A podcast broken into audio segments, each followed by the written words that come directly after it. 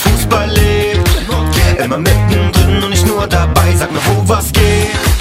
Wann der Ball sich dreht, wo der Sportplatz bebt. Kommt so live dabbei, immer Nordkick sei, immer Nordkick seid. Hallo Nordkicker, frohes neues Jahr wünsche ich euch. Ja, wir haben heute die erste Runde des neuen Jahres 2024 und wir sind direkt mal einer mehr als sonst. Ja, trotzdem irgendwie alle untergekriegt. Ich hoffe, es sind alle im Bild gut zu sehen und alle gut zu hören. Kriegen wir schon irgendwie hin. Und heute die erste Sendung auch mal anders als sonst. Wir sind heute sehr themenbezogen. Wir reden heute über den Jugendfußball in Schleswig-Holstein oder vielleicht auch in Deutschland, vielleicht auch international. Wir werden sehen, was, was unsere Gäste so zu bieten haben. Ähm, es wird heute, wie gesagt, dementsprechend mal ein bisschen anders sein, sehr themenbezogen. Ähm, ich glaube, da kommt sehr viel Interessantes bei rum. Äh, viele werden vielleicht noch nie das Wort Funinho gehört haben, die sich nur mit Herrenbereich beschäftigen. Heute hört ihr dann mal, was Funinho ist oder vielleicht auch noch das ein oder andere Thema, was den Jugendbereich betrifft. Ähm, ich danke dabei auch äh, Rosa Perez äh, 353, Jan WTB 81, Johannes äh, KW und Malte G95 von Instagram für eure Anregung für Themen. Ich binde euch hier direkt in die ganzen Themen mit ein. Aber vielen Dank auf jeden Fall an euch und auch die anderen ähm, für die Einreichung der Themen. Ja, wie immer wollen wir mit einer kleinen Vorstellungsrunde starten, damit ihr wisst, wer hier sitzt. Und wir fangen mal ganz außen bei Henrik an. Ja, moin. Mein Name ist Henrik. Ich komme vom TSV Kunzhagen, bin da seit dem Sommer Jugendkoordinator für den U13-Bereich. Ab dem 1.1. jetzt haben wir den U13-Bereich mit einbezogen bis zum U19-Bereich.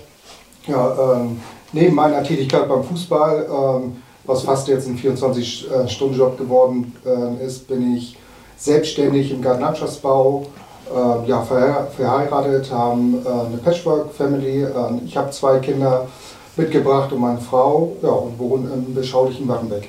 Und du bist der Einzige, der heute seinen Namen mit auf dem Trainingsanzug trägt. Ja, ein bisschen mehr muss ja sein. Ne? Ja, moin, ich bin Florian Graudegus, ähm, bin 39 Jahre alt, arbeite jetzt seit knapp anderthalb Jahren bei Holstein Kiel, bin da sportlicher Leiter für den ähm, Altersbereich um 14 bis U16. Ähm, habe in Hamburg Sport studiert, komme ursprünglich aus Hamburg, ähm, habe auch dort ähm, knapp 15 Jahre in ähnlicher Funktion, wie ich es jetzt hier bei Holstein mache, in einem anderen Verein ähm, meine Arbeit verrichtet. Bin da nicht ganz so. Mit drei Buchstaben in der Abkürzung. Ja, absolut. Ja, das bin da nicht so ganz ne? schön ausgeschieden. Ähm, aber es ist äh, Schnee von gestern. Ähm, habe zwei Kinder ähm, und ja, bin glücklich und zufrieden bei Holstein jetzt das machen zu dürfen, was ich, was ich glaube ich ganz gut kann. Ja, mir Herzlichen Spaß macht. Vielen Dank. Ja. Mario, du bist zum zweiten Mal da. Du warst in der Premierensendung da, in der allerersten Folge von Nordkick. Das Quartett hieß es da. Das kann ich jetzt irgendwie nicht mehr das Quartett nennen. Da muss ich mir mal was Neues überlegen. Aber Mario, stell dich trotzdem vor. Ja, für die, die mich nicht kennen, ich bin Mario Schüke. Ich bin heute hier äh, als sportlicher Leiter vom TSV Kronzhagen für den Jugendfußball von der U13 bis zur U19. Also mache das Ganze mit Henrik zusammen. Ähm, bin A-Lizenztrainer, habe diverse Stationen in Kiel im Senioren- und Juniorenbereich äh, verleben dürfen. Unter anderem auch bei Holstein Kiel, was mit Sicherheit eine ganz, ganz tolle Zeit war. Und freue mich heute Abend hier zu Gast zu sein. Jetzt. Moin. Mein Name ist Nils Lenschau, ich bin 39 Jahre alt. Ich habe drei Kinder, eine wundervolle Frau und ich komme aus Altenholz und ich komme vom TSV Altenholz. Ähm, dort bin ich momentan Trainer der B-Jugend Oberliga und Trainer der E-Jugend und mache gerade im letzten Jahr wahrscheinlich auch so etwas wie den Koordinator bei uns im Jugendbereich. Da wird sich noch einiges tun, gerade im Januar. Wir strukturieren uns um, noch viele neue Gesichter, viele Leute, die Power mitbringen und die was verändern wollen. Da gehöre ich dazu. Sehr schön. Dominik? Ja, äh, Dominik Peitz, mein Name. Äh, ich darf als äh, Direktor des Nachwuchsleistungszentrums von Holstein Kiel heute zu Gast sein. Herzlichen Dank erstmal nochmal für die Einladung und schön, dass wir hier sein dürfen an der Stelle. Ähm, ich mache das jetzt im vierten Jahr in der Position, habe wunderbare und sehr, sehr gute Mitarbeiter. Mittlerweile sind wir ja 80-köpfig groß, circa, was das reine Nachwuchsleistungszentrum angeht. Ähm, von daher ähm, sind wir da ganz happy und auch glücklich und auch stolz, ähm, ja, hier den Nachwuchsfußball im Bundesland ein Stück weit äh, mit zu fördern und zu begleiten. Und ja, bin auch verheiratet und habe nach meiner äh, ja, letztendlich 16-jährigen äh, fußballerischen Laufbahn, äh, die ich hinter mir habe, den Bachelor zu Ende gemacht im Sportbusiness Management und darf jetzt halt, äh, wie gesagt, das Nachwuchsleistungszentrum führen. Und ähm, ja, bin da auch sehr, sehr happy drin und äh, freue mich wirklich äh, heute im Austausch hier zu sein. Ähm, und äh, von daher freue ich mich auch auf die Sendung. Dein Gesicht hat, hat der eine oder andere ja wahrscheinlich auch schon mal gesehen. Du hast für welche Vereine alle gespielt? Ja, waren zwei, drei, äh, das stimmt, äh, gar keine Frage, aber beschränken wir uns auf die, äh, auf die vielleicht am prägendsten waren. Ähm, und das muss man schon sagen, war äh, sicherlich Werder Bremen mein, mein Start, äh, auch aus dem Jugendbereich heraus in der U23. Und dann über ähm, Vereine wie Union Berlin, über den äh, KSC, auch drei Buchstaben, ähm, aber die besseren drei Buchstaben. und natürlich dann auch Holstein Kiel, wo ich selber auch Spieler war und den Zweitliga-Aufstieg 2016 begleiten durfte. sicherlich so die Stationen, die am prägendsten waren. Und das Relegationsspiel gegen Wolfsburg zur ersten Liga hast du auch noch Kein gemacht. Ne? Uli, ich muss mal kurz ergänzen. Nicht, dass ich nach der Sendung geschieden bin. Ich bin übrigens auch verheiratet und habe zwei Kinder. Und noch mit der gleichen Frau. Ja, zum Glück. Ja, prima. So, jetzt wissen wir schon mal, wer hier sitzt. Aber ähm, jetzt, äh, bevor wir in die Themen direkt gehen, denke ich, äh, darf auch noch mal jeder ein bisschen was zu seinem eigenen Verein natürlich sagen. Dafür sitzen wir ja auch hier, dass ihr ein bisschen Werbung machen könnt für eure eigenen Clubs oder wen auch immer ihr da hervorheben möchtet. Und äh, fange ich einfach mit Kronzhagen an. Ähm, ich sag mal, ihr habt traurigerweise durch, durch Gerd Kutscher äh, ein, ein, ein wichtiges Gesicht im Jugendbereich verloren. Ähm, ihr hattet auch, Jörg Ahrens ist, ist auch gegangen, der kürzlich noch da war. Ähm, ihr hattet den einen oder anderen, der, der gegangen ist aus Kronzhagen und ihr habt ein neues Konzept erstellt, ihr habt neue Leute auf bestimmten Positionen. Erklärt doch mal ein bisschen was zu, eurem, zu dem neuen Gesicht von Kronzhagen. Ja, dass sich was bei uns im Verein verändern muss, das war uns schon klar. Ähm, klar, weil das ist mit Kutschi nicht lange weitergehen würde, ähm, hat man gesehen und ähm, hat auch immer wieder betont, dass er sich immer mehr zurückziehen möchte. Und dann ist der TSV Kunzhagen auch mit verschiedenen Personen in Gespräche gegangen, unter anderem auch mit mir. Ähm, durch die Causa Jörg Ahrens, wo ich jetzt nicht genauer darauf eingehen möchte, hatte sich dann im Sommer äh, eine neue Situation ergeben, weil ich ähm, im Januar letzten Jahres nach den Gesprächen sind wir auseinandergegangen, dass ich es nicht mache. Dann hat es sich im Juni ja, oder Ende Mai anders ergeben, dann sind wir nochmal in Gespräche gegangen und dann ähm, war meine Bedingung, ja unter meinen Bedingungen, dass wir den Jugendbereich, den Leistungsbereich, so wie wir es nennen, U13 bis U19 neu strukturieren mit einem Kompetenzteam, was sich dann relativ schnell zusammengestellt hat durch Mario Schöke, äh, sportlicher Leiter.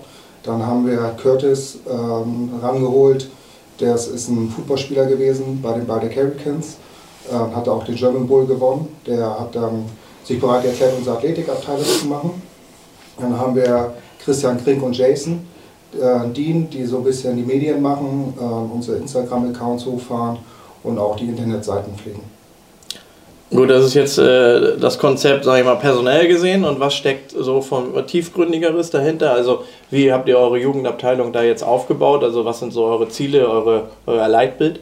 Ja, ähm, erstmal haben wir jetzt versucht, die wir haben ja mit der U14 bis U19 angefangen, haben wir uns jetzt erst äh, mit dem Vorstand dazu entschieden, auch die U13 mit reinzunehmen, die ich ja nun auch selbst noch begleite als Trainer, weil mein kleiner Sohn da drin spielt. Du hast ja zwei Söhne. Ich hab einer spielt bei Eidertal, einer bei Kurzhagen? Nee, äh, spielen jetzt mittlerweile beide bei Kurzhagen. Ah, Der Große in der U17 ist ein U16-Spieler, aber spielt in der U17 und mein Dritter in der U13, wo er auch jahrgangstechnisch hingehört.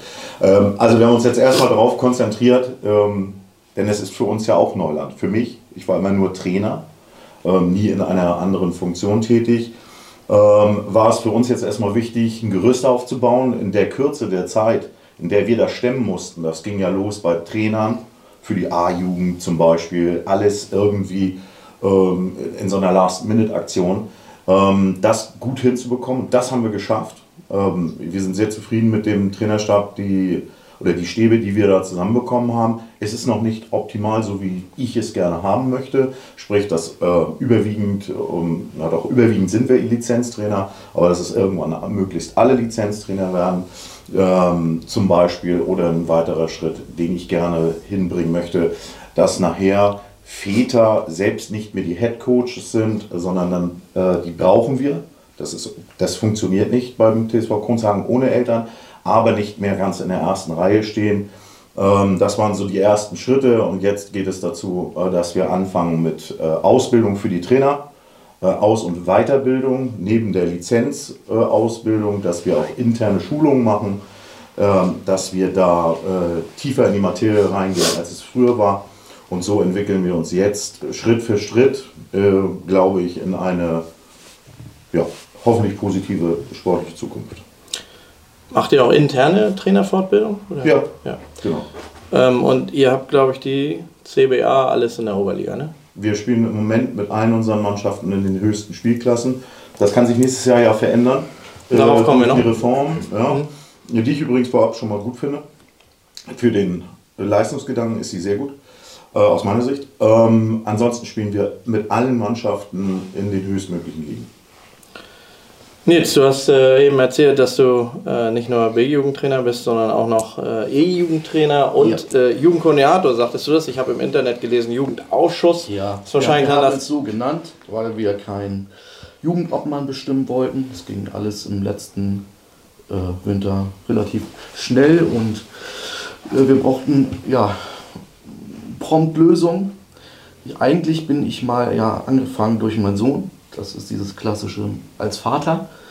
Ähm, mal in der G-Jugend, dann F-Jugend, dann habe ich mal eine Lizenz gemacht.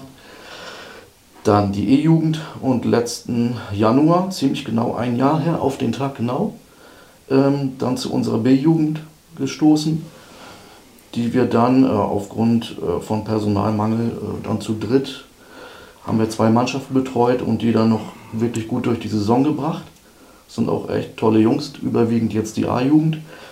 Und so wächst man da rein. Ja, das war, ich hatte mir ein bisschen mehr Zeit gegeben für, ich sag mal, meine persönliche Entwicklung. Ja, aber dass es irgendwann im Großfeld mündet, das war, war mein Wunsch und das war auch irgendwie klar. Ja. Und äh, wie ist allgemein der, der TSV Altenholz so aufgestellt und strukturiert? Und gibt es da irgendwelche Leitbilder? Ja, also ich, das, was man gerade sagt. Soll jetzt nicht despektierlich klingen, nein, nein, aber nein, ihr hängt ja so ein bisschen hinter. Eidertal und Grundshagen hinterher. Absolut, das, das äh, muss man auch sagen. Man muss wissen, wo man steht. Aber wir wollen auch irgendwo hin.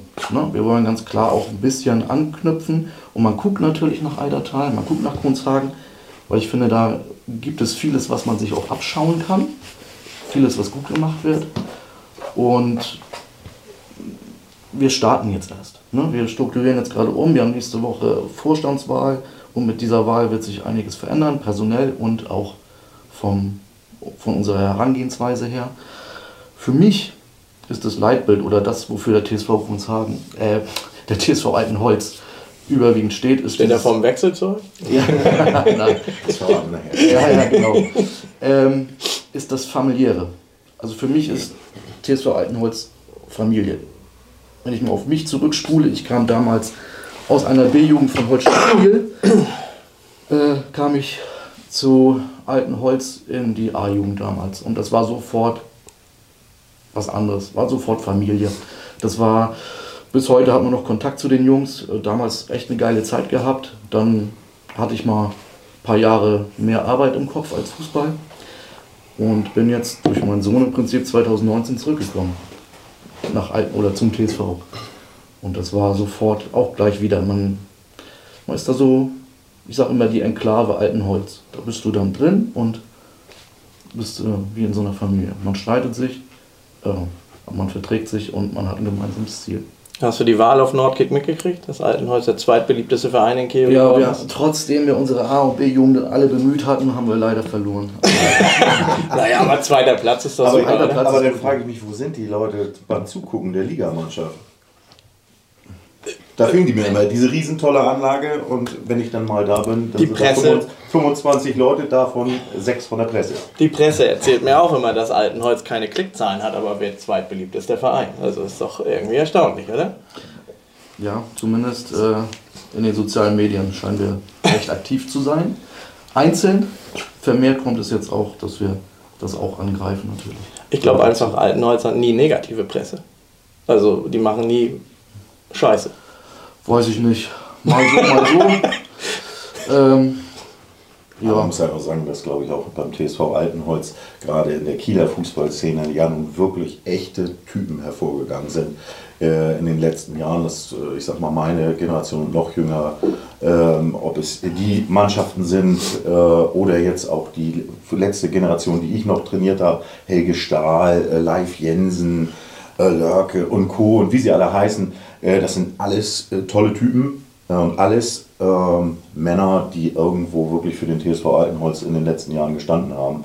Und ich glaube, das zeichnet auch den Verein definitiv aus. Kommen wir zu Holstein. Ähm, euer Leitbild ist wahrscheinlich ein bisschen komplexer. NLZ baut sich ja ein bisschen strukturierter auf. Ähm, ich frage trotzdem schon mal direkt ein bisschen, bisschen expliziter nach. Ähm, schenkt ihr im unteren Jugendbereich ein bisschen mehr ab und konzentriert euch mehr auf oben? Also sourced ihr unten ein bisschen an andere Vereine aus und konzentriert euch mehr so ab D-Jugend aufwärts oder habt ihr so ein komplettes Leitbild? Ja, letztendlich äh, hat man ja auch gewisse Vorgaben, äh, die Leistungszentrum dann äh, einzuhalten haben, wenn man das große Ganze sieht und die Beteiligung oder die Berechtigung in der zweiten Fußball-Bundesliga zu spielen, beinhaltet einfach auch ein, Führen eines Leistungszentrums. Und das hat man ja bei Holstein schon länger getan, auch zu Nicht-Zweitliga-Zeiten. Und ich glaube, ähm, dass das dann eher früher vielleicht noch immer so ein gewisses Muss war, um dann ja auch in der zweiten Liga unterwegs sein zu dürfen. Jetzt sind wir aber mittlerweile im siebten Jahr ja da und sind wir auch alle ganz happy, dass die Stadt äh, ähm, es so etwas hervorbringt neben dem THW, äh, der auch einen, einen, tollen Sport bietet, äh, aber ähm, der Fußball einfach unfassbar populär ist. Und da haben wir es, glaube ich, geschafft, äh, immer mehr äh, diesem Nachwuchsleistungszentrum ein Stück weit auch einen Sinn zu geben.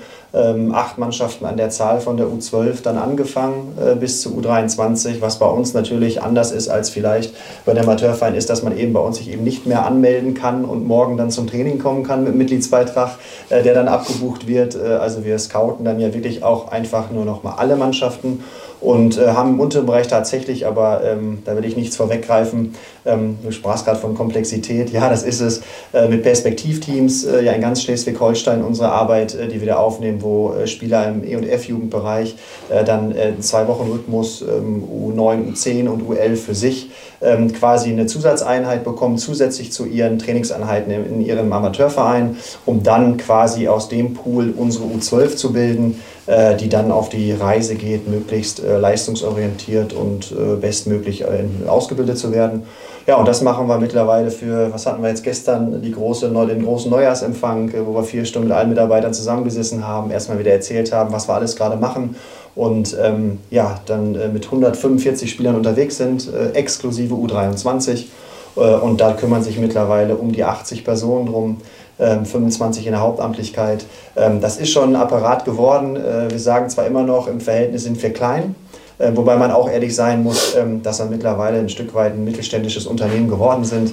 Äh, auch auf dem NLZ-Niveau, da gibt es tatsächlich auch noch ein kleinere, aber es gibt auch wesentlich größere. Und ja, da fließen mittlerweile auch ein paar Millionen rein. Aber all das, äh, um das vielleicht äh, für unsere Idee oder unsere Vorstellung äh, dann auch zu erklären, sind wir halt eben das einzige Leistungszentrum im Bundesland. Ähm, das ist dann auch schon sonderbar und dieses Verständnis auch dafür zu bekommen. Wir sind Holstein Kiel, ja, aber noch viel mehr sind wir halt die höchste fußballerische Ausbildungsstelle, die es halt in diesem Bundesland gibt.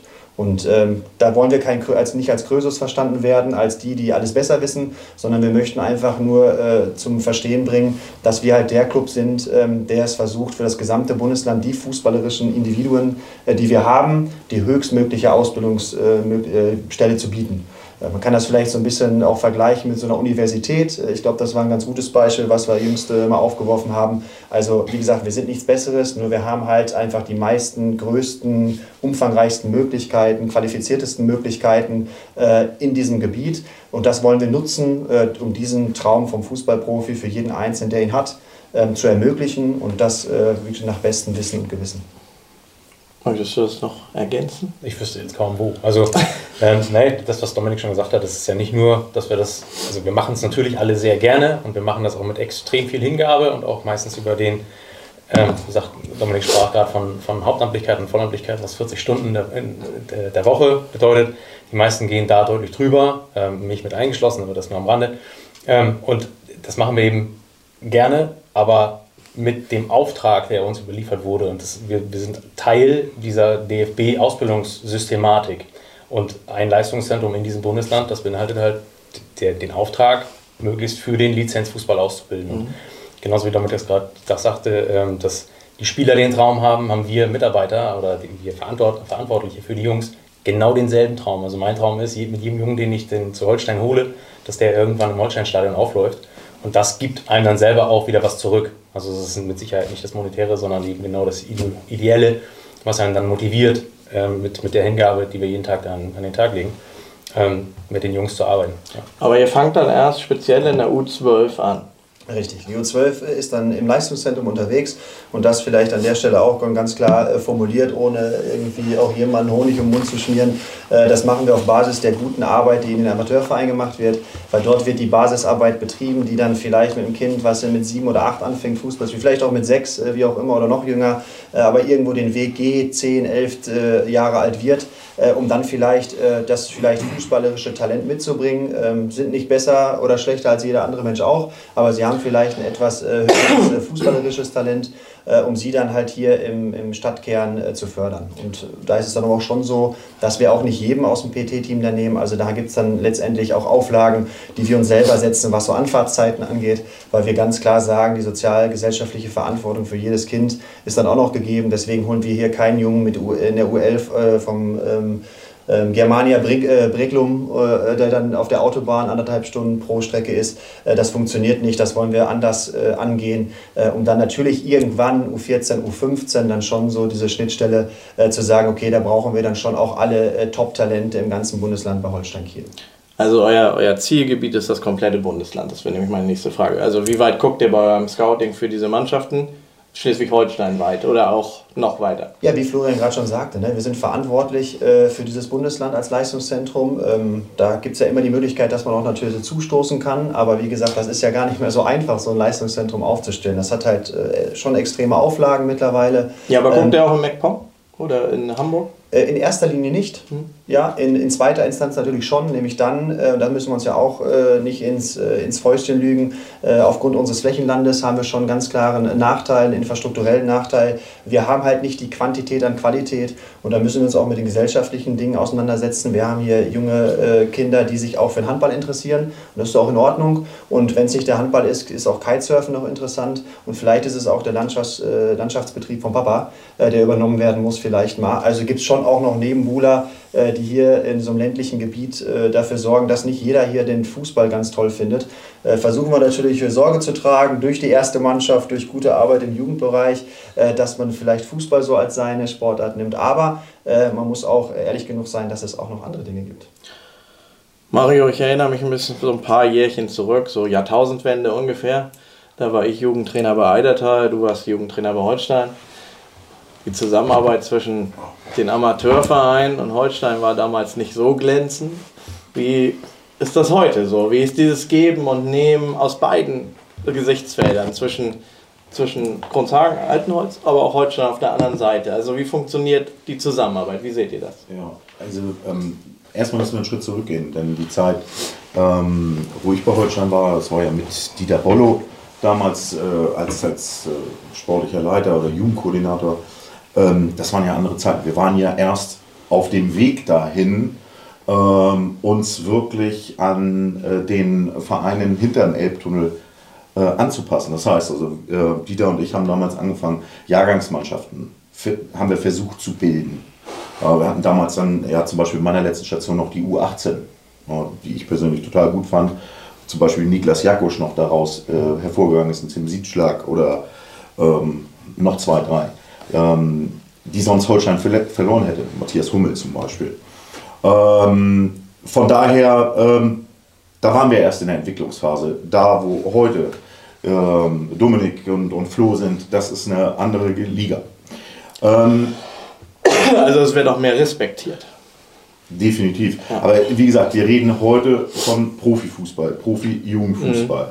Da haben wir gehört, NLZ-Auflagen, Millionen. Ähm, Unterschied ähm, wie Tag und Nacht. Aber Zusammenarbeit kann ich nur sagen, für die kurze Zeit, ähm, in der ich jetzt auf der anderen Seite bin, also nicht mehr auf der Holstein-Seite, sondern darunter. Wenn du weißt, und das hast du eben so schön formuliert, wenn du weißt, wo du in der Nahrungskette stehst, und das wissen wir ganz genau, ähm, dann ist das eine sehr gute Zusammenarbeit.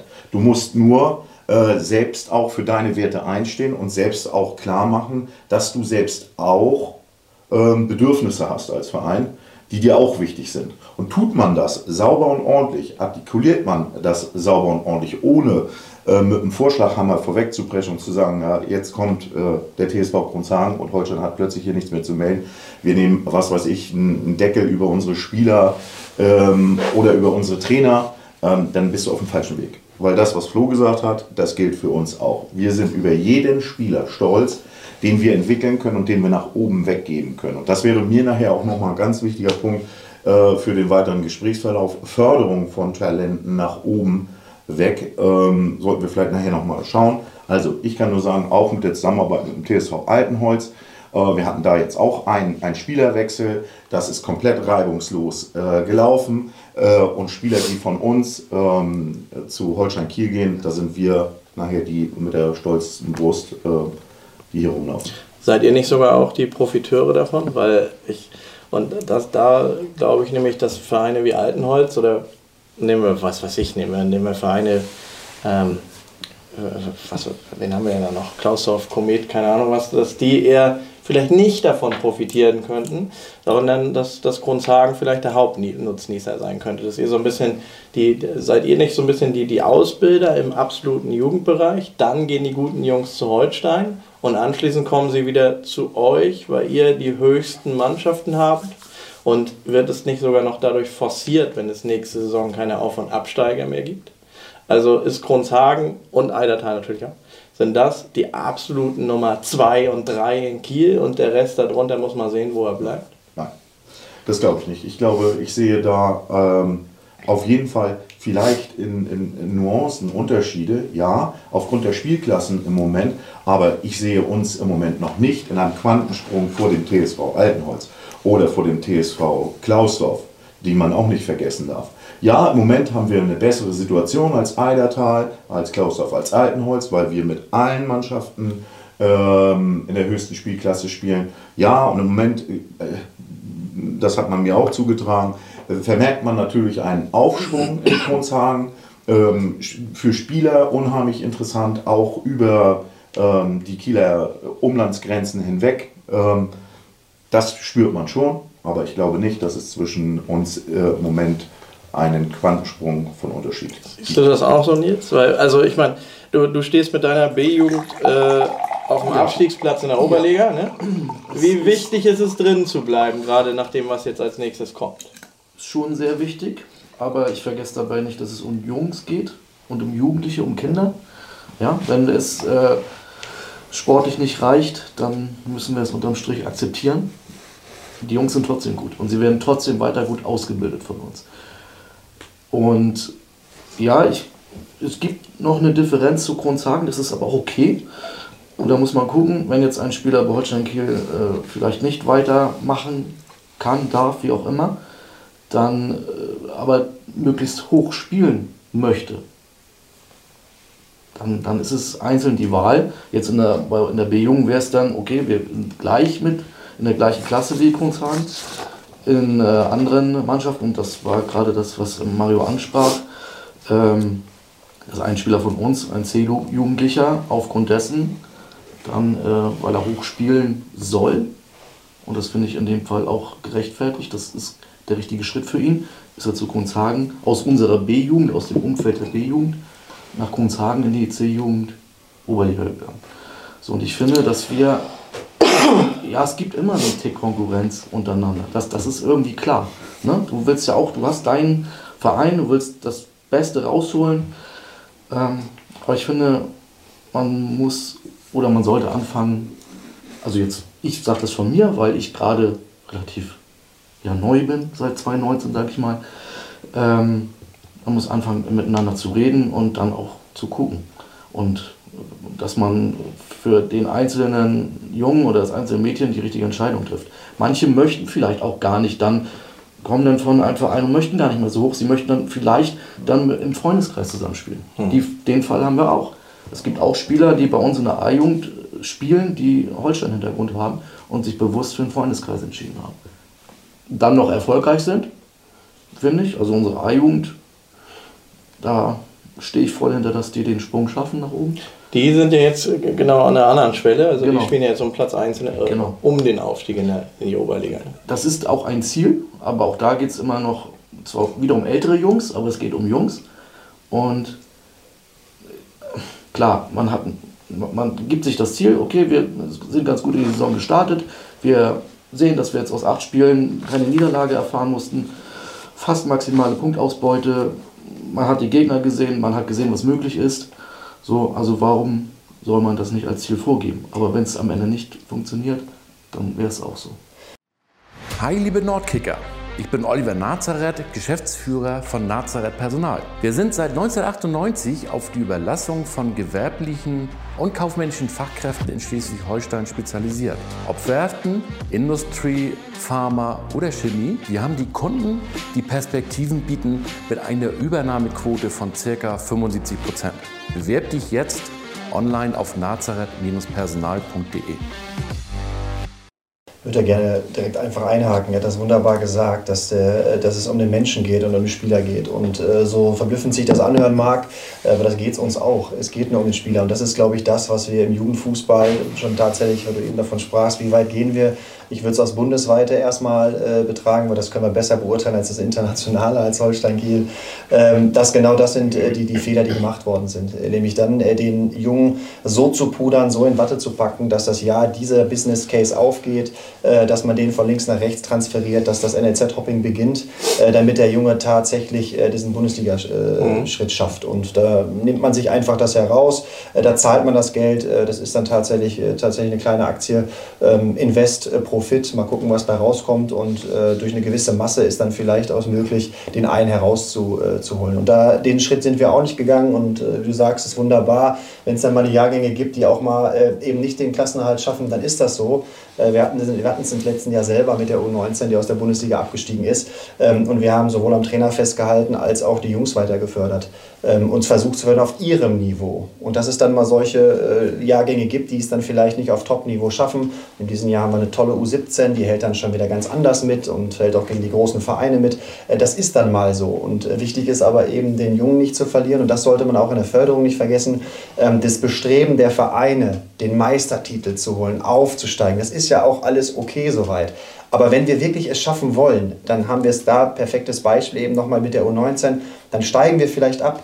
Aber wenn dann der eine Spieler dabei ist, der wirklich diesen Sprung in den Profikader schafft, dann überlasse ich jedem selber, seine Meinung zu bilden, ob der Abstieg jetzt wirklich so schlimm ist oder ob es das nicht vielleicht das tolle halbvolle Glas ist, dass dieser, in dem Fall vielleicht auch Torwart, äh, den Sprung zum Profitum schafft. Dann kann ich mir von diesem Abstieg oder von mir aus einer guten Saison, kann ich mir doch überhaupt nichts mehr kaufen. In drei Jahren, ob ich jetzt in der U17 Fünfter, Sechster oder Zwölfter geworden bin, das interessiert doch keine Sau. Äh, verzeiht mir die Wortwahl. Äh, wichtig ist, wenn davon ein Spieler aber den Sprung in den Profibereich geschafft hat, ähm, was dann natürlich auch das Ziel sein sollte, dann ist das wesentlich interessanter für uns, als diese eine Position besser gewesen zu sein in der Tabelle, als, äh, als äh, mit aller Macht äh, dann eben die Ellenbogen auszufahren und irgendwelche ähm, Rankings in den Fokus zu setzen als den Spieler. Wenn ihr jetzt aber ähm, im U12-Bereich scoutet und ich sag mal, ihr holt jetzt Spieler von Altenholz oder Kronzhagen ran ähm, und in der U14 oder so stellt ihr fest, so wird wahrscheinlich nicht reichen und gebt ihr ihm dann, äh, also der Frage 1, gebt ihr ihm eine Empfehlung mit, wo er anschließend hingehen soll und Frage 2, ist er vom Radar verschwunden oder kann er sich wieder empfehlen?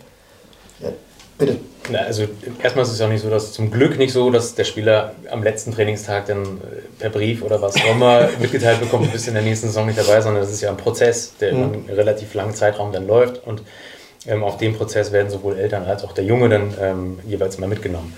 Ähm, innerhalb dieses oder im Verlauf dieses Prozesses ist es dann so, dass dem Jungen, ähm, sofern absehbar ist, dass es zum Ende der Saison eben eng bzw. zu eng werden sollte oder werden wird, wird dem Jungen jetzt nicht klar aufgezeigt, das ist der Fahrplan für dich, aber wir bieten logischerweise sowohl dem Jungen als auch der Familie ähm, über Unterstützung an ähm, und es ist in der Regel, ich kenne es zumindest in, in, in beide Stationen jetzt sowohl in der Vergangenheit als auch jetzt hier nicht anders, als dass ähm, ich will nicht sagen, die Fühler von ambitionierten Amateurvereinen dann schon ausgestreckt werden, aber es ist so, dass die natürlich auch daran interessiert sind, an dem Austausch, so wie wir daran interessiert sind, dass ähm, talentierte Spieler, die vielleicht neu zu uns dazukommen, wir die Fühler ausstrecken und ähm, Trainingsanfragen kommen dann auch aus der Gegenrichtung, die Anfragen welche Spieler werden euch dann zum Ende der Saison hin verlassen. Da ist es aber auf jeden Fall jedes Mal so, ähm, dass der Junge und die Familie das zuerst erfahren und dann im zweiten Schritt ähm, bei Bereitschaft der Familie Telefonnummer rauszugeben oder Kontaktdaten rauszugeben, dann wir auch da der Vermittler sind. So, Mhm. Und wenn wir mit Rat und Tat zur Seite stehen sollen und dürfen und das von der Familie auch gewünscht ist, dann, dann übernehmen wir das auch sehr gerne.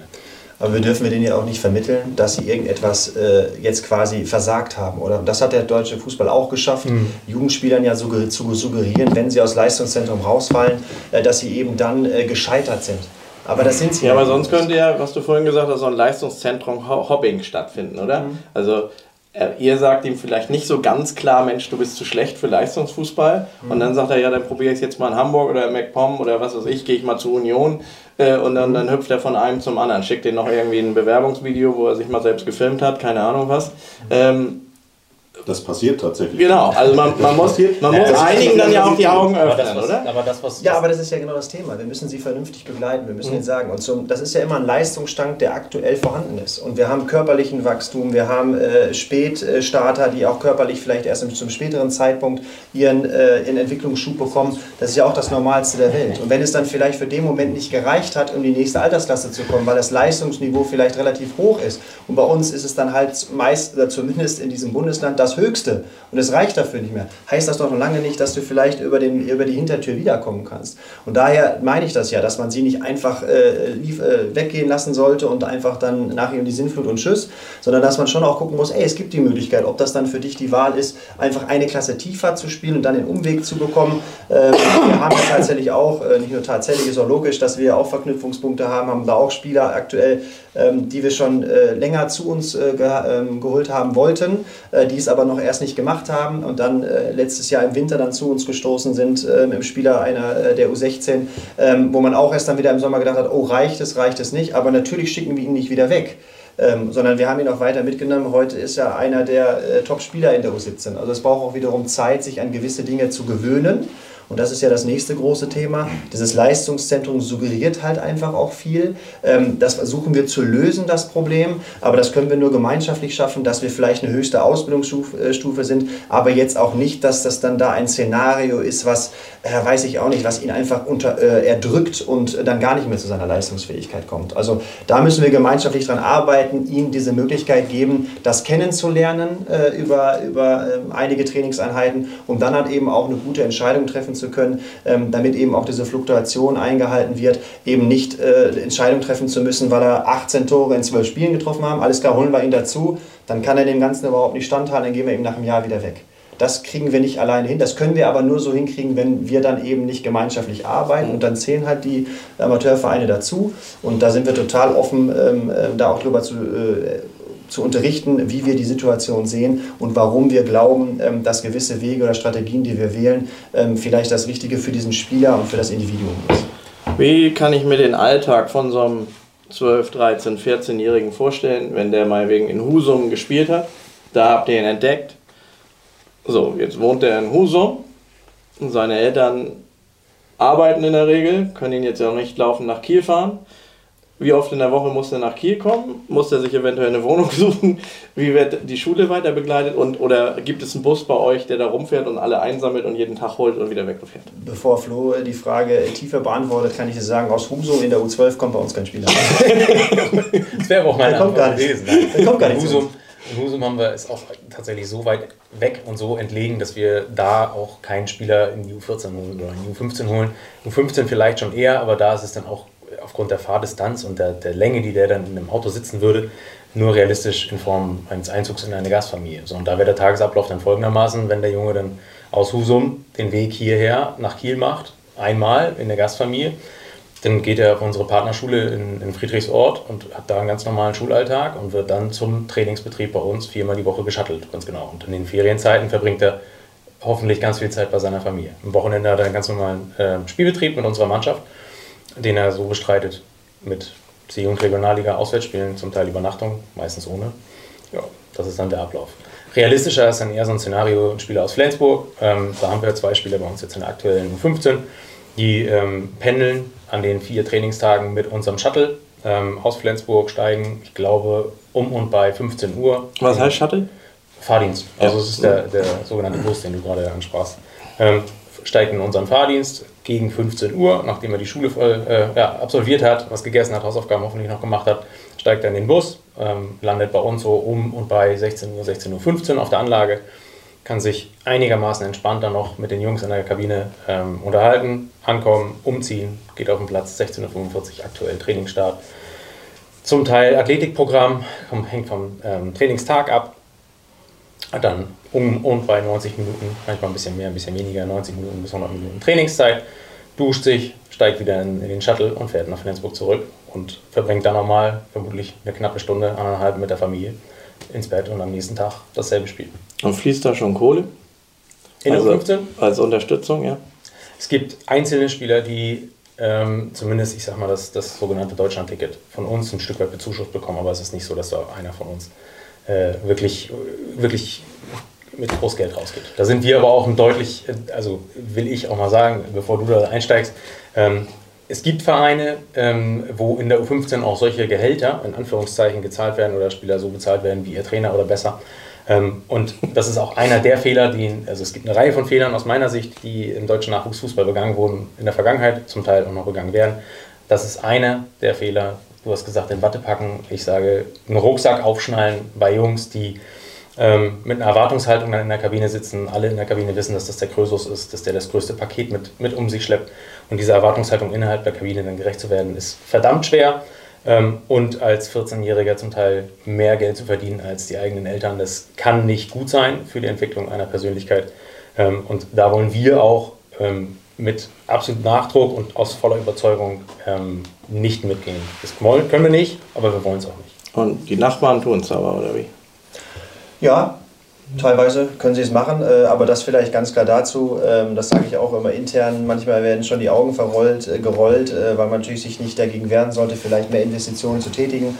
Aber wir sind absolut überzeugt, dass der externe Motivator Geld überhaupt keine Rolle spielen darf in diesem Alter. Wir wissen, dass wir manchmal nicht drum herum kommen, aber ich kann dir gerne mal, äh, Budgetierung bin ich gerade äh, auch wieder voll drin, was so ein Fahrdienst kostet, was so ein Fahrer kostet, was die laufenden Kosten sind von so einem Ding. Also wir investieren ja, ja, zwar nicht in dein Portemonnaie, lieber Spieler. Aber das wir dich hinbekommen, das ist schon ein enormer Aufwand. Und diesen Aufwand zu betreiben, den machen wir gerne, weil wir dann ja auch einsehen müssen, das Flächenland gibt uns keine andere Wahl, als genau diesen Service äh, zu liefern, weil wir uns, und dann sind wir auch ein bisschen weg vom Fußball schnell, mit den gesellschaftlichen Dingen auseinandersetzen müssen.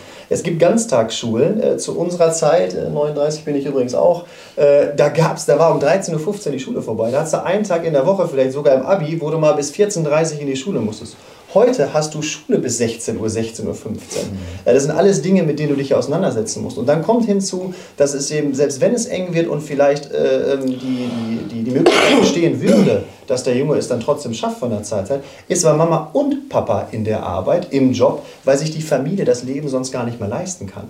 So, und deswegen müssen wir als Verein dann irgendwie tun, dass wir überhaupt diese Wünsche und ja, dann doch wieder auch Träume ähm, ermöglichen wollen und können. Und unser Auftrag ist, diese talentierten Jungs irgendwie nach Kiel zu bekommen. Mhm. Und das ist schon ein Mordsaufwand, äh, den wir betreiben, ähm, den wir aber auch gerne machen, weil wir unsere Rolle verstehen, eben diese Förderung zu betreiben.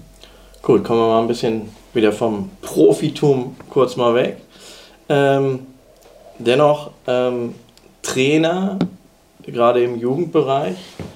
Ich weiß es aus Erfahrung von meinem jetzigen Verein. Was zahlt ihr euren, euren Trainern? Also es, es gibt ja vom bis, ne? Einige Trainer bekommen vielleicht nur 30 Euro oder so. Da weißt du gar nicht, also das ist ja noch nicht mal eine Aufwandsentschädigung. Ähm, andere bekommen, weiß nicht, 250, ich habe keine Ahnung. Äh, was, also ihr sollt jetzt keine konkreten Zahlen sagen, aber wie staffelt ihr das bei euren Trainern? Ähm, achtet ihr auf die Ausbildung äh, achtet, oder auf das Alter der Mannschaft? Ähm, wie macht ihr das und, und äh, ist, es, ist es standesgemäß oder müssten die eigentlich mehr kriegen? Ähm, wenn ich jetzt ehrlich spreche, sage ich, äh, die bekommen auf jeden Fall zu wenig. So. Ähm, dadurch, dass wir das relativ kurzfristig im Sommer äh, übernommen haben, waren da alte Strukturen, gerade in den Aufwandsentschädigungen, die uns nicht gefallen, wo wir auch jetzt äh, während der Winterpause drüber reden wollen und sprechen. Und wie wir es dann aufteilen, wissen wir noch nicht. Aber da muss man auf jeden Fall was machen. Ähm, und man muss auch ähm, den, den Trainer mit Wertschätzung gegenüberbringen. Und es sind auch mehrere Ideen. Es kann sein, dass nicht nur durch eine Aufwandsentschädigung äh, den Trainern äh, geben, sondern wir versuchen jetzt auch über den Verein eventuell äh, hinzubekommen, dass die äh, Trainer dann einen Teil der Lizenz bezahlt bekommen oder oder oder. Aber die Wertschätzung, gerade wenn man das Finanzielle äh, sieht, kommt teilweise echt zu kurz. Und du, ich, ich bei uns auch so. Nein, ich bin, ich, ich bin, nee, ich bin, ich will jetzt ein bisschen provokant fragen, weil du ja vorhin gesagt hast, äh, ihr seid für Schleswig-Holstein zuständig. Würde sich dann ein Amateurverein auch erwarten, wenn ihr sagt, ey, wir bilden vom Prinzip her ja im wichtigen Bereich ganz unten auch für Holstein aus, dass Holstein uns da auch finanziell unterstützt, was unsere Trainer angeht? Ehrlich? Jein, ähm, würde ich mir schon, ja, könnte man, so pauschal würde ich es nicht sagen. Ich sag mal, da müsste man ähm, eine kleine ähm, Evolution vielleicht bilden und dann nicht nur sagen Holstein, da müsste vielleicht auch was vom Schleswig-Holsteinischen Fußballverband kommen oder DFB. Aber dass man jetzt sagt, wir greifen Holstein in die Tasche und die müssen jetzt die Trainer von anderen Ich habe es auch nur aufgegriffen, weil Dominik gesagt hat, wir sind für Schleswig-Holstein. Ich würde, ich würde mir andere Sachen wünschen, so gerade von Holstein, dass man das nicht mit, äh, mit Geld bezahlt, ähm, sondern vielleicht einen besseren Austausch teilweise hat. Ähm, weil der Austausch ist in meiner, aus meiner Sicht manchmal zu einseitig. Wenn wir jetzt gute Spieler haben, dann stehen sie bei uns und äh, gucken sich die Spieler an und schreiben uns an und wollen gerne den Spieler haben. Aber Holstein ist ja auch manchmal früh genug bewusst, der oder der Spieler fällt bei uns weg, der schafft das nicht. Das muss ja nicht gerade der TSV Kunzhagen sein, kann auch Altenholz und Morpsee sein. Da würde ich mir halt gerne einen Austausch wünschen, dass die auf uns zukommen, sagen, hier, dann hör mal zu, die beiden, die werden es wohl nicht schaffen, guckt euch die auch mal an. Ähm, so dass man ähm, dann nicht, wenn sie dann irgendwann die rote Ampel bekommen, ein gebrochenes Kind hat. Und das würde ich mir viel mehr wünschen als jetzt irgendwelche finanzielle Unterstützung. Ganz kurz noch zur finanziellen Unterstützung. Ganz kurz zum Bild. Bist du noch im Bild, wenn du so weit dich rüberlegst? Ja, ist noch. Gut, Entschuldigung. Ganz kurz nochmal zur finanziellen Unterstützung. Also ähm, ich denke persönlich, ähm, wir haben diesen Schnack, die besten Trainer gehören in den Grundlagenbereich. Also in, den Kinder, in die Kinderfußballausbildung. Das ist ja so der Schnack, der wird selbst im, äh, über den BDFL wird der äh, vorgetragen, BDFL, Bund Deutscher Fußballlehrer, ähm, wird also reingetragen in den DFB, die besten Trainer sollen möglichst im Kinderbereich äh, ausbilden. Das ist, äh, da ist nur, ähm, das ist nur eine Illusion. Da sind wir uns alle einig. Alle streben nach oben zu kommen. Ganz irgendwo ganz normal. Ähm, wie bekommen wir denn jetzt wirklich äh, talentierte Trainer in den Kinderbereich oder Jugendbereich rein? Ähm, der Trainer, der vielleicht Mitte 30 ist, der verzichtet auf B-Jugend-Bundesliga, macht dafür D-Jugend, ähm, entweder NLZ-Liga ähm, oder in seinem Landesverband höchste Spielklasse. Wie kriegen wir es hin? So, und das äh, schaffen wir nur über die Leistung äh, Geld. Das ist so. Und dieses Geld, das hat weder der TSV, Grund, äh, der TSV Altenholz, äh, Kronzagen, Eidertal oder der Standardverein, sondern das muss aus meiner Sicht äh, über die DFL gesteuert werden nachher. Das heißt also von ganz oben nach unten muss gefördert werden. Bilde ich Also, einen ganz kurz rein. aus? Äh, Wir, wir erwähnen jetzt immer die gleichen Amateurvereine, gerade im G- und F-Jugendbereich spielen die Kinder ja meistens da, wo sie wohnen. Das heißt, es betrifft dann noch deutlich mehr Vereine. Ganz, es betrifft alle Vereine. Und äh, es geht ja darum, wie kriegen wir einen finanziellen Ausgleich hin, dass wir zum Beispiel bessere Trainergehälter bezahlen können. Ja, äh, als zum Beispiel für die U, äh, U13, die vier Trainer hat, äh, 100 Euro zu zahlen. Für alle vier. Nicht für jeden, für alle vier. So, wie kriegen wir es hin? So, und das war die Grundfrage. Und ich sage, durch, äh, dadurch, dass sich Ausbildung wieder lohnt. Ich habe zwei Möglichkeiten als sportlicher Leiter. Ich kann zu Dominik gehen oder zu Flo und sagen, so, ihr habt dieses Jahr wieder fünf Spieler von uns ausgebildet bekommen, plus ein Trainer. Äh, ich möchte jetzt anhand der Statuten das bezahlt bekommen. Das ist die eine Möglichkeit. Dann sagen die beiden zu mir irgendwann, ah, okay Mario, aber das machen wir nicht mehr. Ähm, wir wollen das nicht, wir können es nicht bezahlen auf Dauer. Äh, dann müssen die Spieler, kommen die halt nicht zu uns. Oder, und dann setzt ein werde halbes, ich oder den, setzt ein halbes Jahr rum. Genau, und ich werde dann den Talenten nicht Geld. Das mache ich natürlich nicht. So, das heißt also, es muss irgendwo aufgefangen werden, das Ganze. Äh, Und ich bin der Meinung, bildet ein Verein für ein NLZ aus, muss er von ganz oben her eine Entschädigung bezahlt bekommen. Von den Vereinen, die Millionen in jeder 15-sekündigen sekündigen äh, Werbepause verdienen in der Champions League und Co. Da müssen die Gelder generiert werden für die Vereine, die für die ausbilden. Ja, das würde wahrscheinlich aber hervorrufen, dass die NLZ-Vereine, sobald sie einen Spieler haben wollen, in der Liste sich rechtfertigen müssen, warum sie nun genau diesen Spieler haben müssen, ob der das denn nun wert ist. Bei oder? wem? Bei wem sollen sie sich Bei rechtfertigen? denen, die es dann bezahlen sollen. Ne, ist doch ganz einfach. Ich gehe an die Stelle ran, wo ich meine Kohle her beziehe. Das muss nur einmal festgelegt werden. Äh, gehe an den DFB ran und sage so, ich habe den Spieler für den HSV ausgebildet. Beispiel so und so lange, so und so intensiv war der Junge bei uns und nach dem Rechenschema bekommt dann der Verein eine Entschädigung, die er dann hoffentlich sinnvoll investiert in die Trainerausbildung, in Infrastrukturmaßnahmen oder ähnlichem. So, da sind wir doch schon nochmal Kasus Knacktus. Äh, Das ist genau das Thema. Es ist ja nicht so, als wenn es das nicht gibt. Das ist ja vorhanden, sowas alles. Das ist ja auch alles in den Statuten verankert. Ich glaube auch, und äh, das mag vielleicht jetzt überraschen, ich bin total äh, verständnisvoll dafür und bereit dazu, diese Gelder zu zahlen. Wir als Club an die Amateurvereine. Ähm, das schaffen wir in Gänze nicht, na klar, weil wir dann auch noch ein junger äh, Zweitligist sind. Äh, die Verhältnisse darf man da natürlich jetzt nicht vermischen. Natürlich ist es gegenüber einem Amateurverein viel Geld, was wir äh, generieren oder was wir auch ausgeben. Aber im großen Ganzen äh, Zirkus äh, sind wir natürlich eher dann doch die kleinere Nummer. Ähm, aber, und äh, da kann ich dir auf jeden Fall auch von den äh, Themen berichten, die wir dann auch auf äh, Ebene der Leistungszentren äh, besprechen, das ist das, wo ich dann eben kämpfe dafür, dass wir genau diese Dinge ohne Sorge äh, zahlen können ja, und auch gerne in äh, der Höhe, die da vorgesehen ist. Aber natürlich dann auch, dass ich es auch von denen wieder haben will. Und da bin ich ja bei dir. Das heißt also, wenn wir dann diese NLZ-Wechsel haben von uns zu den größeren Vereinen und die sind bei uns dann auch wiederum drei Jahre gewesen, dann will ich halt auch entsprechend meine Arbeit honoriert haben.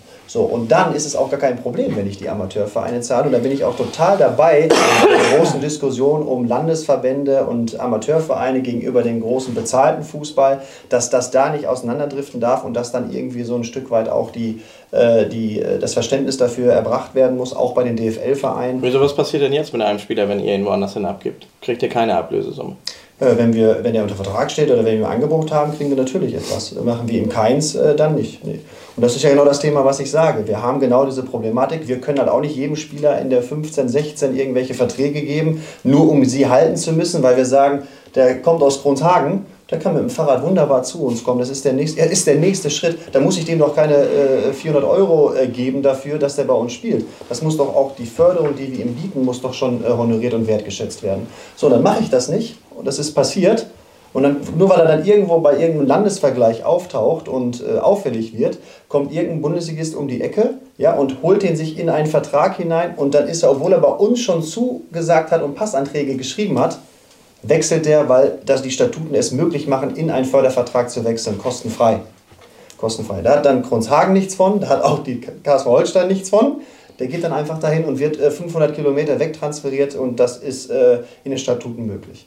Und dafür sitzen wir auf diesen äh, Sitzungen, kann ich zumindest äh, berichten, dass wir uns dafür einsetzen, die kleineren, und sagen, das kann einfach nicht sein, dass wir uns gegenseitig die Augen ausstechen äh, und uns die Talente gegenseitig wegklauen. Nur in der Hoffnung, dass dieser Spieler diesen Sprung in den Profibereich schafft, schafft das nicht. Egal, es ist halt eins von zehn Schicksalen, aber dieser eine, äh, der bringt die Million und deswegen machen sie es und äh, haben kein Problem damit. Also da gibt es sicherlich große Probleme, ähm, aber darauf noch zurück. Ich habe da kein Problem mit. Wir haben im Sommer darüber gesprochen. Wir treffen uns nächste Woche äh, witzigerweise an der Stelle ähm, äh, zusammen, um genau über diese Themen zu reden, ähm, weil wir da eben auch die Bodenhaftung nicht verlieren wollen und vielleicht anders, wie es früher mal war, äh, auch ein anderes Mindset, glaube ich, haben äh, mittlerweile, als dass wir da sehr, sehr gerne mit den Vereinen äh, zusammenarbeiten, uns das gerne anhören, was es für Probleme gibt, was es für Sorgen gibt, äh, die wir vielleicht äh, dann bereiten, wenn man das so sagen will, ähm, um dann halt auch Lösungen zu finden, wie wir es hinkriegen. Wie ist das bei euch mit den, mit den Trainern? Also das war ja ursprünglich mal die Frage, wie, wie werden die da honoriert? Ja, genau. Also ich nehme Henriks Antwort.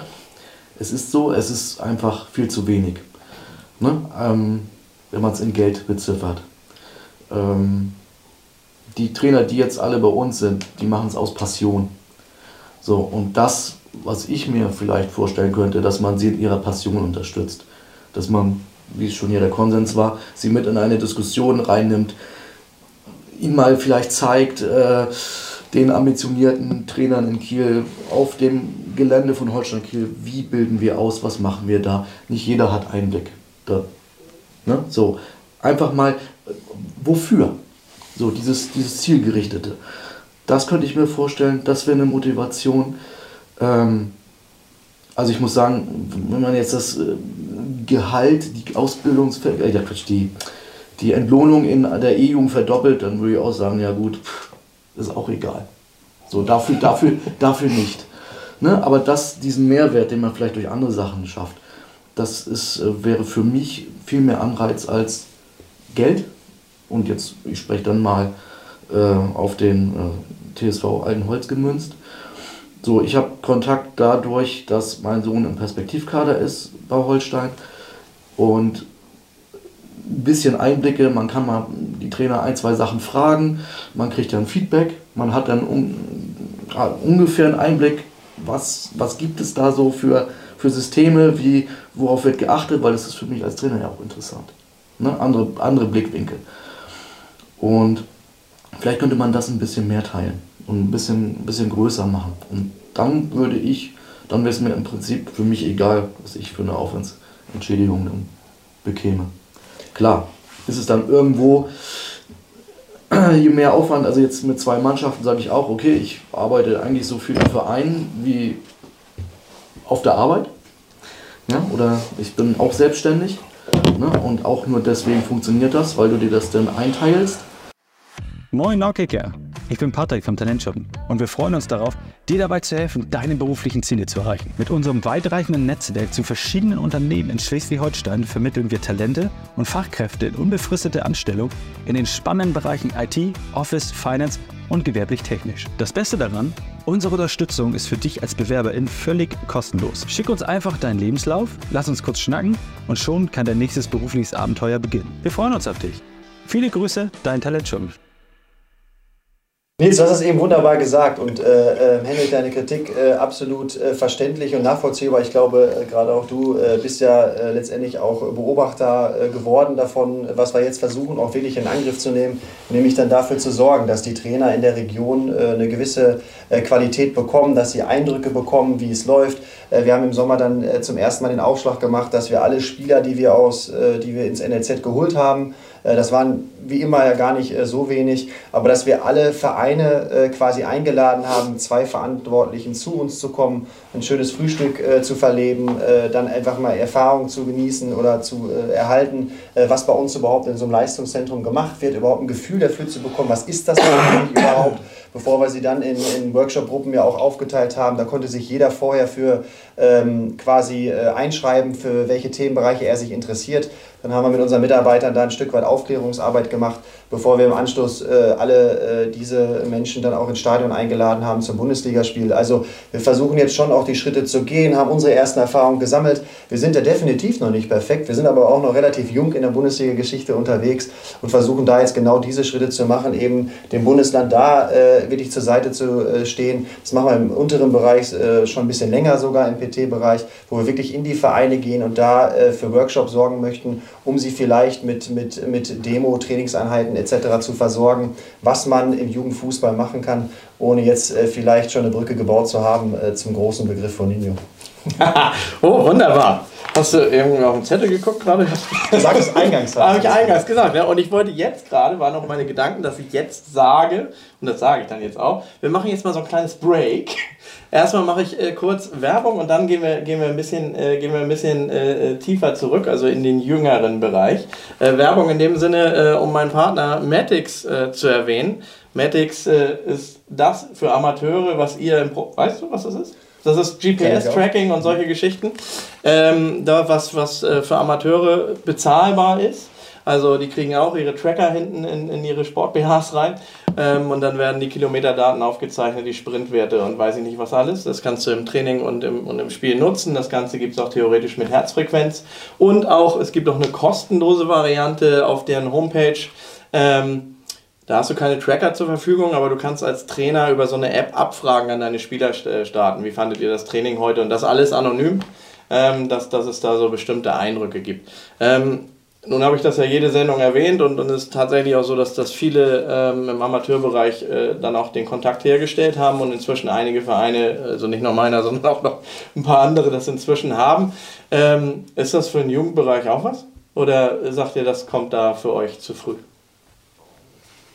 Hm, zu früh nicht. Irgendwie Ambition mit der C-Jugend, B-Jugend, A-Jugend sehe ich das schon. Ne, für uns ist das wahrscheinlich gerade noch ein Step der noch äh, ein paar Monate auf sich warten lassen muss. Wir arbeiten erstmal an Kamera- und Videoanalyse und einem einheitlichen äh, Wie. Und, aber interessant ist es trotzdem. Ich habe das auch damals in der Lizenz mitbekommen, was man damit machen kann und natürlich nur angerissen, aber würde mir den Weg auch gerne mal zutrauen. Und ich finde es interessant. Ja. ja, wer Interesse hat, darüber mehr zu erfahren, kann sich bei mir melden. Ich gebe dann die Kontakte gerne raus oder klickt einfach auf der Homepage auf Matics. Ähm, die Jungs kommen auch bei euch vorbei, kommen mit ihren 20 Trackern rum und, und äh, starten eure Spieler einfach mal ein Training aus. Macht ihr ein Trainingsabschlussspiel, danach wird euch erklärt, was ihr da sehen könnt. Ähm, es ist äh, wirklich, wirklich ganz, ganz spannend. Ähm, und achso, genau, Kostenpunkt, ähm, das wird vom Landessportverband, zumindest war es bis vor kurzem so, wird wahrscheinlich immer noch so sein, ähm, gefördert. Normal kostet das Ganze 8000 Euro oder 8,9 und, und ihr kriegt das für 1,5 bis 2. Und äh, das ist dann teilweise ja so ein Jahresgehalt eines Jugendtrainers.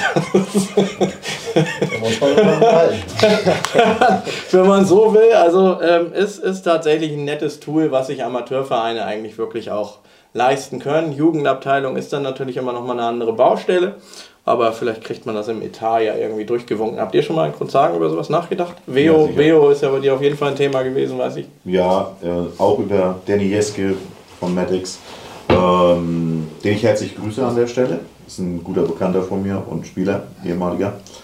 Ähm, Konnte der das denn? Richtig gut. Ah. Danny ist äh, auf dem Platz ein Schlitzohr gewesen, als Geschäftsmann ganz fair. Nein, ist er wirklich. Also Spaß beiseite. Und Nein, natürlich ist das. Er, ne? Habt ihr mit dem auch schon mal zu tun gehabt? Der vermittelt Spieler. Mir persönlich nicht. Gut, alles klar. Erzähl weiter, Mario. Ähm, also auf jeden Fall ist das hochinteressant und äh, wir sind jetzt ja in dem Analysetool, da sind wir, diesen Schritt haben wir jetzt gemacht und wir sind jetzt genau äh, vor dem nächsten Schritt, dass wir solche Sachen natürlich für den äh, Leistungsbereich haben wollen. Und ich bin da bei Nils. Ab C-Jugend sehe ich da durchaus Bedarf. Äh, das kann man schon mal machen. Äh, und dann wollt ihr alle Mannschaften damit ausstatten oder das dann immer mal rumreichen? Rumreichen. Ja. Das, wir haben vorhin über äh, Gelder gesprochen für unsere Trainer. Ich glaube, das kriege ich nicht verkauft und, und Henrik auch nicht, wenn wir sagen, wir schaffen Veo an. Dann haben wir ja auch noch dieses andere System, wie heißt das, Pix for Team oder so ähnlich dann äh, Tracking-Westen und äh, was weiß ich, für eine Geschichten, äh, Fußballschuhe, die selbst irgendwie den Navigationsgerät haben für den Platz. Das haben wir nachher alles, aber kein Geld für die Trainer, hm, das passt dann nachher nicht.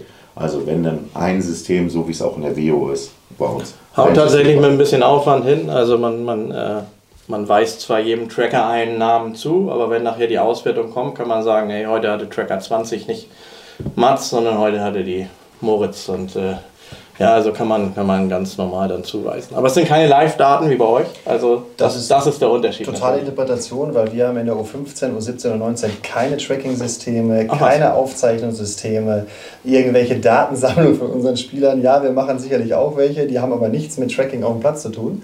Äh, das machen wir in der U23, mhm. aber in der Jugend haben wir das gar nicht. Also deswegen Hut ab vor euren Ambitionen. Ich finde ich äh, spannend. Äh, ähm, wir sehen das gar nicht ich sehe es 0,0 irgendein Tracking-System meinem U15-Spieler in den Rücken zu stecken, äh, um dann nachher ihn danach zu beurteilen, du bist äh, 200 Meter zu wenig gelaufen und du müsstest mal wieder aus dem Pushen kommen, weil du im Durchschnitt eigentlich 300, äh, 300 Meter mehr ähm, sehen wir da nicht. Und äh, von daher ist das tatsächlich gar nicht, äh, deswegen sage ich, das wirkte vielleicht gerade ein bisschen überheblich, aber äh, wirklich mal spannend und ja auch erschwinglich her als diese großen Systeme, äh, sollten wir uns vielleicht auch mal mit beschäftigen. Ich denke auch, in der U17 Bundesliga zum Beispiel kann man schon mal darüber nachdenken, wie hoch ist der Puls, wie schnell erholt sich ein Spieler. Und ich sehe es auch gar nicht so als Leistungsdruck, dem dann ausschließend was vorhalten zu müssen, sondern ähm, es, es geht auch um die, um die Vergleiche, also dass die Spieler sich untereinander damit so ein bisschen an, antriggern. Also dass die, die sich untereinander vergleichen. Müssen wir uns nochmal treffen und, Und, äh, mich überzeugen. Und ich meine, wer mehr läuft, steht auch oft falsch. Absolut, kenn ich. Du wolltest auch noch was dazu Ja, ich wollte keine Anti-Werbung machen, aber ich bin da ziemlich nah bei, bei Dominiks Standpunkt. Ich habe das vor, weiß ich nicht, fünf, sechs Jahren habe ich das äh, auch schon mal gesagt. Ich finde das interessant aus Sicht einer Studie in Verbindung zum biologischen Alter oder zur biologischen Reife, um dann rauszuschlüsseln, wenn ein Spieler retardiert ist, das heißt, jünger ist ähm, von der biologischen Entwicklung als ein anderer Spieler, der eigentlich dasselbe chronologische Alter hat, am selben Tag Geburtstag, aber der eine körperlich, das kennen wir das Phänomen C-Jugend, B-Jugend, der eine ist schon so groß, der andere ist noch so klein und wartet noch auf die Pubertät, in Verbindung mit Laufdistanz und Laufgeschwindigkeit und zu sehen, zu was ist ein Spieler mit dem biologischen Alter überhaupt in der Lage, maximal zu leisten. Und das dann ins Verhältnis zu setzen, um wieder eine Ableitung zu treffen oder eine bessere Ableitung treffen zu können und eine Aussage treffen zu können, wie weit denn vielleicht noch Entwicklungspotenzial drin ist. Aber Ja. ähm, ich habe da mit unserem Athletiktrainer oder unserem Chefathletiktrainer letztens drüber gesprochen. Mit Söre, oder? Äh, nee, mit, mit Tim Graf, Also. äh, NLZ, ähm, habe ich gefragt, wie er das sieht. Und er sagt auch, ja, die Frage ist doch, also du kannst mit vielen Systemen total viele Daten erheben. Die Frage ist, was machst du dann damit? Also wenn ich sehe, wir haben Videoanalyse-Systeme und ich, ja, ich war jetzt letztens auf der ähm, sportlichen Leitertagung in Köln, ähm, wo unser äh, Sportdirektor vom DFB, Hannes Wolf, äh, auch eher Anti-Werbung betrieben hat für mach doch bitte nicht so viel Videoanalyse, weil wir haben das Spiel in sämtliche Phasen, sämtliche, sämtliche Nuancen zerlegt und haben ganz viel Zeit darauf verwendet, zu analysieren und zu analysieren. Aber wir vergessen das Spielen. Und umgekehrt, wenn du jetzt einen Datenwust sammelst, und nochmal, ich will jetzt nicht zu lange ausholen und zu viel, zu, zu viel Anti-Werbung machen, aber wenn man so viel Zeit darauf verwendet, Daten zu sammeln, welche Ableitung treffe ich denn daraus? Also was für einen Einfluss hat das darauf, wenn ich jetzt merke, der hat jetzt zwei Meter weniger als sein Mitspieler gemacht? Ist der jetzt der bessere oder also was genau sind die Parameter anhand der ich irgendwas messe oder festmache? Was für eine Ableitung treffe ich dafür, daraus? Und deswegen sage ich, sagte auch Tim, äh, die Datenmenge, die du sammelst, wie viel äh, hat das Einfluss auf das, was du im, im Nachgang denn damit machst? Also ich glaube nicht. Also personelle, personelle Ressourcen, da stoßen auch wir dann an unsere Grenzen, wenn wir die ganzen Mannschaften dann auch noch durchanalysieren von U19 bis runter zu U15. Ja es muss sich auch jemand drum kümmern. Ne? Ja, und der muss verstehen, genau, was er da Ist die Ableitung dann im Training, äh, was genau? Deswegen sage ich, ich kann da durchaus drauf verzichten. Interessant finde ich im Hinblick auf eine Studie vielleicht mal was zu machen, aber ähm, flächendeckend jetzt Leistungsparameter zu erheben, also da reicht mir eine Abfrage von einem Spieler, wie anstrengend war dein Training heute? Und da sitzen Na, wir auch wieder im gleichen Boot. Da willst du den Trainer irgendwie anstellen, dem musst du auch irgendwie 2, 3 Euro geben. Ja. ja, wenn ich jetzt aber nur noch so Daten habe, wo ich sage, okay, 5 Stunden äh, muss er sich aber von seiner Arbeitszeit noch um die Datenauswertung Ja, kümmern nee, und so viel ist es nicht. Äh, Also, Das geht, sowas geht tatsächlich echt viel. Nein, es mag sicherlich, der, der, der, ich sag mal, Entschuldigung, ich will dich nicht, nicht unterbrechen oder ins Wort fallen, so, um die, die Motivation oder den Motivationsgrad zu erhöhen, kann das vielleicht schon was bringen. Ich sag, glaube nicht, dass es auf Dauer wirkt, dass ein Spieler dadurch irgendwie einen Kilometer mehr im Spiel läuft. Aber ich mag mich täuschen. Wolltest du noch was dazu sagen? Sonst mache ich einen Break. Dann gehen wir einmal ganz zurück in den Kinderfußball. Und äh, ich weiß gar nicht, ob es, ob es inzwischen denn jetzt schon gang und gäbe ist. Äh, Funinho äh, wird es schon pflichtmäßig überall gespielt. Und wer von euch möchte sich kurz bereit erklären und einmal den Zuschauern erklären, was Funinho ist? Damit ich es nicht tun muss. Experten. C-Jugend ist leider zu weit weg, als dass ich das jetzt im, im Detail erklären könnte. Mein Sohn ist sechs, der hat aber gar kein Interesse am Fußball, warum auch immer. Ähm, ich weiß nur, dass es äh, auf vier Tore mit, ich glaube, drei gegen drei gespielt wird, mit Endzone, aus denen dann erst aufs Tor geschossen wird. Und der positive Effekt ist, ob das nur aufgrund der vier Tore ist, ähm, weiß ich nicht. Auf jeden Fall aufgrund der Spieleranzahl, dass die Toraktion bzw. Ballaktion und überhaupt die Beteiligung einen deutlich höheren Grad hat für jeden einzelnen Spieler, der sich auf dem Spielfeld befindet. Und die Pulsfrequenz eine höhere ist, die Ballaktionsrate eine höhere ist, äh, die Dichte an Aktionen eine Also mit höhere der Pulsfrequenz könnte man mit dem Tracker dann ja ist.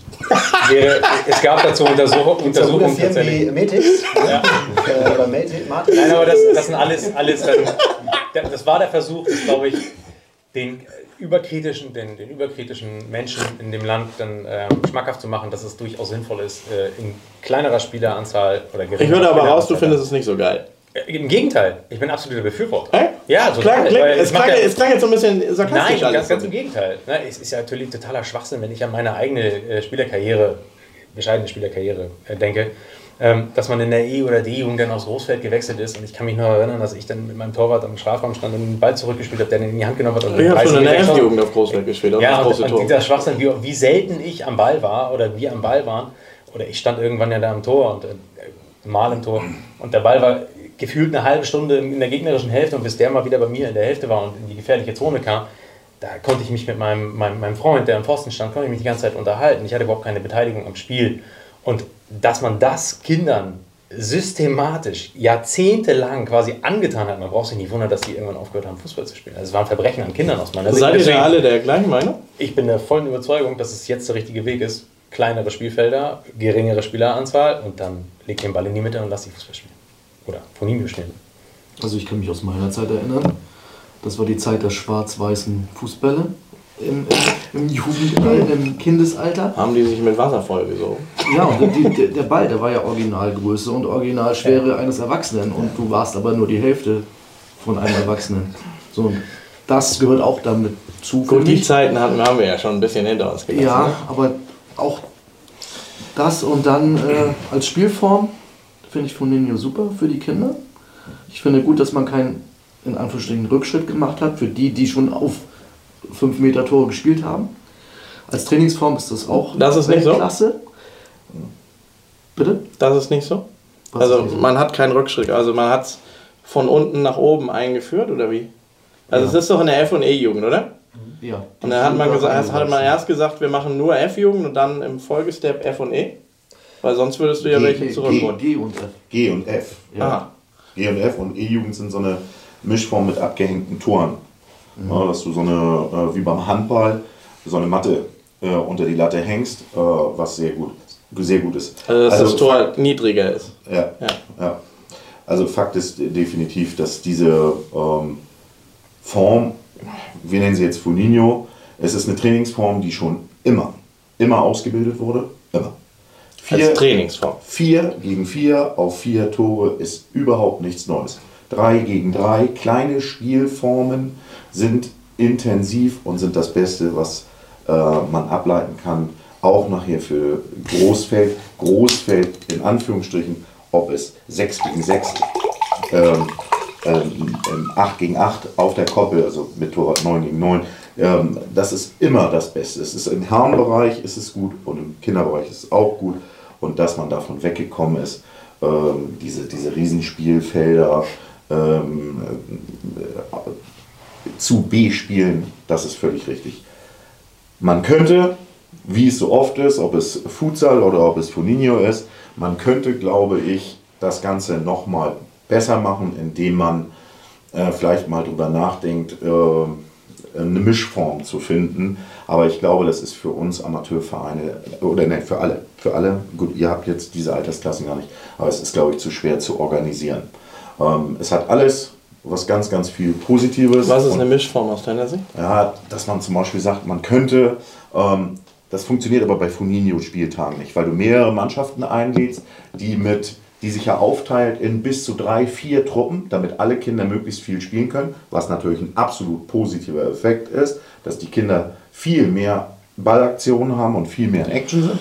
Dass man zum Beispiel sich nur mit zwei Mannschaften trifft, zwei Vereine, die dann aufteilt über den ganzen Platz, wenn, der, wenn die dann überhaupt den ganzen Platz zur Verfügung haben, bauen Felder auf und nach einer halben Stunde, dreiviertel Stunde, Stunde sagst du, alles klar, jetzt gehen wir in das Altersgemäße zum Beispiel nochmal 7 gegen 7.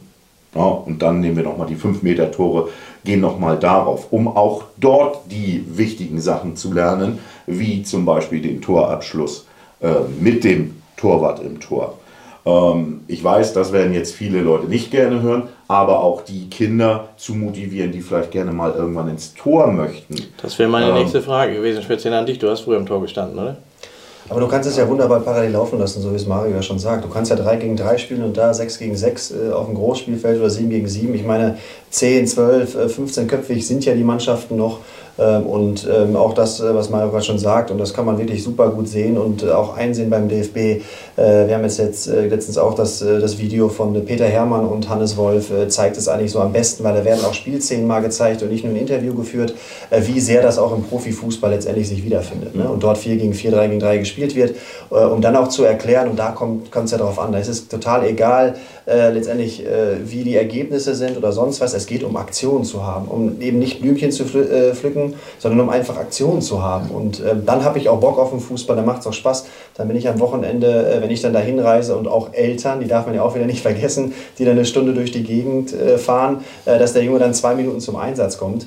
Ähm, das ist dann eben hinfällig und das noch Schönere in meinen Augen finde ich, dass du dann, wenn du dann mehrere Spielfelder hast, kriegst du es ja relativ schnell und gut rauskristallisiert, was für ein Leistungs Leistungsniveau besteht. Und dann ist nun mal das eine Feld, äh, sage ich mal, Level A und das andere Feld ist nun mal Level B. Das musst du ja nicht dann über den Platz schreien, hier sind die Schlechten und da sind die Guten. Aber du kannst ja schon so auf, ihr beiden geht dahin und ihr beiden geht dahin. Und dann spielst du auch wieder auf gleichem Niveau. Ja, ich habe gelesen, dass die aber auch nach jedem Tor auswechseln müssen oder irgendwie so. Aber ah, ich glaube, das sind alles Formen, die es ja, glaube ich, dann mit sich bringen. Ne? Genauso wie mit dem Abschlussbereich und so. Das muss ja nicht sein.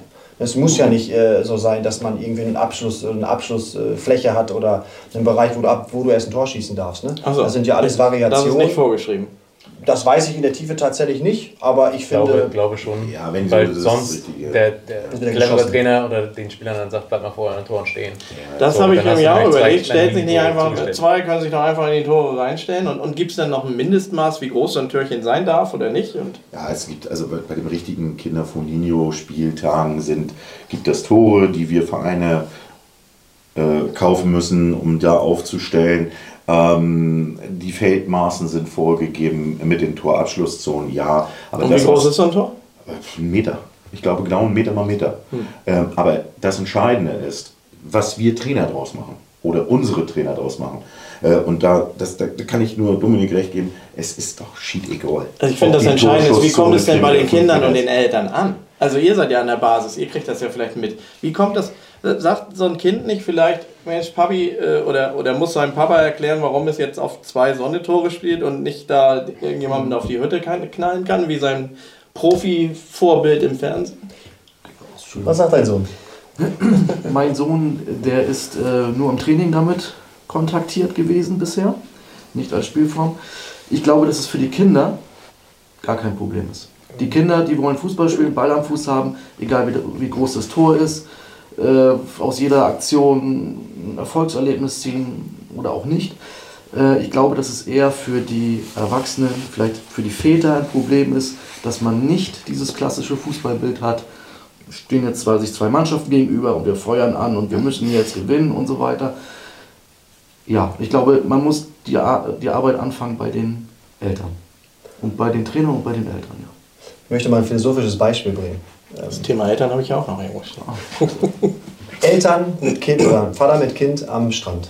Ja, der Junge baut eine Sandburg, grabelt da rein, Papa kommt dabei, grabbelt auch, der Sohn will, dass das 50 cm tief ist und der schippt und schippt und baut diese Pyramide auf. Und nach zwei Stunden schweißtreibender Arbeit kommt der kleine Junge, holt kurz einen Wassereimer äh, vom, äh, vom Meer, überlegt sich dann aber fallen zu lassen und mit Vollsprint in die Burg rein und zerstört die. Papa daneben und schreit, sag mal, hast du sie nicht alle, wie kannst du die jetzt zerstören und sowas alles.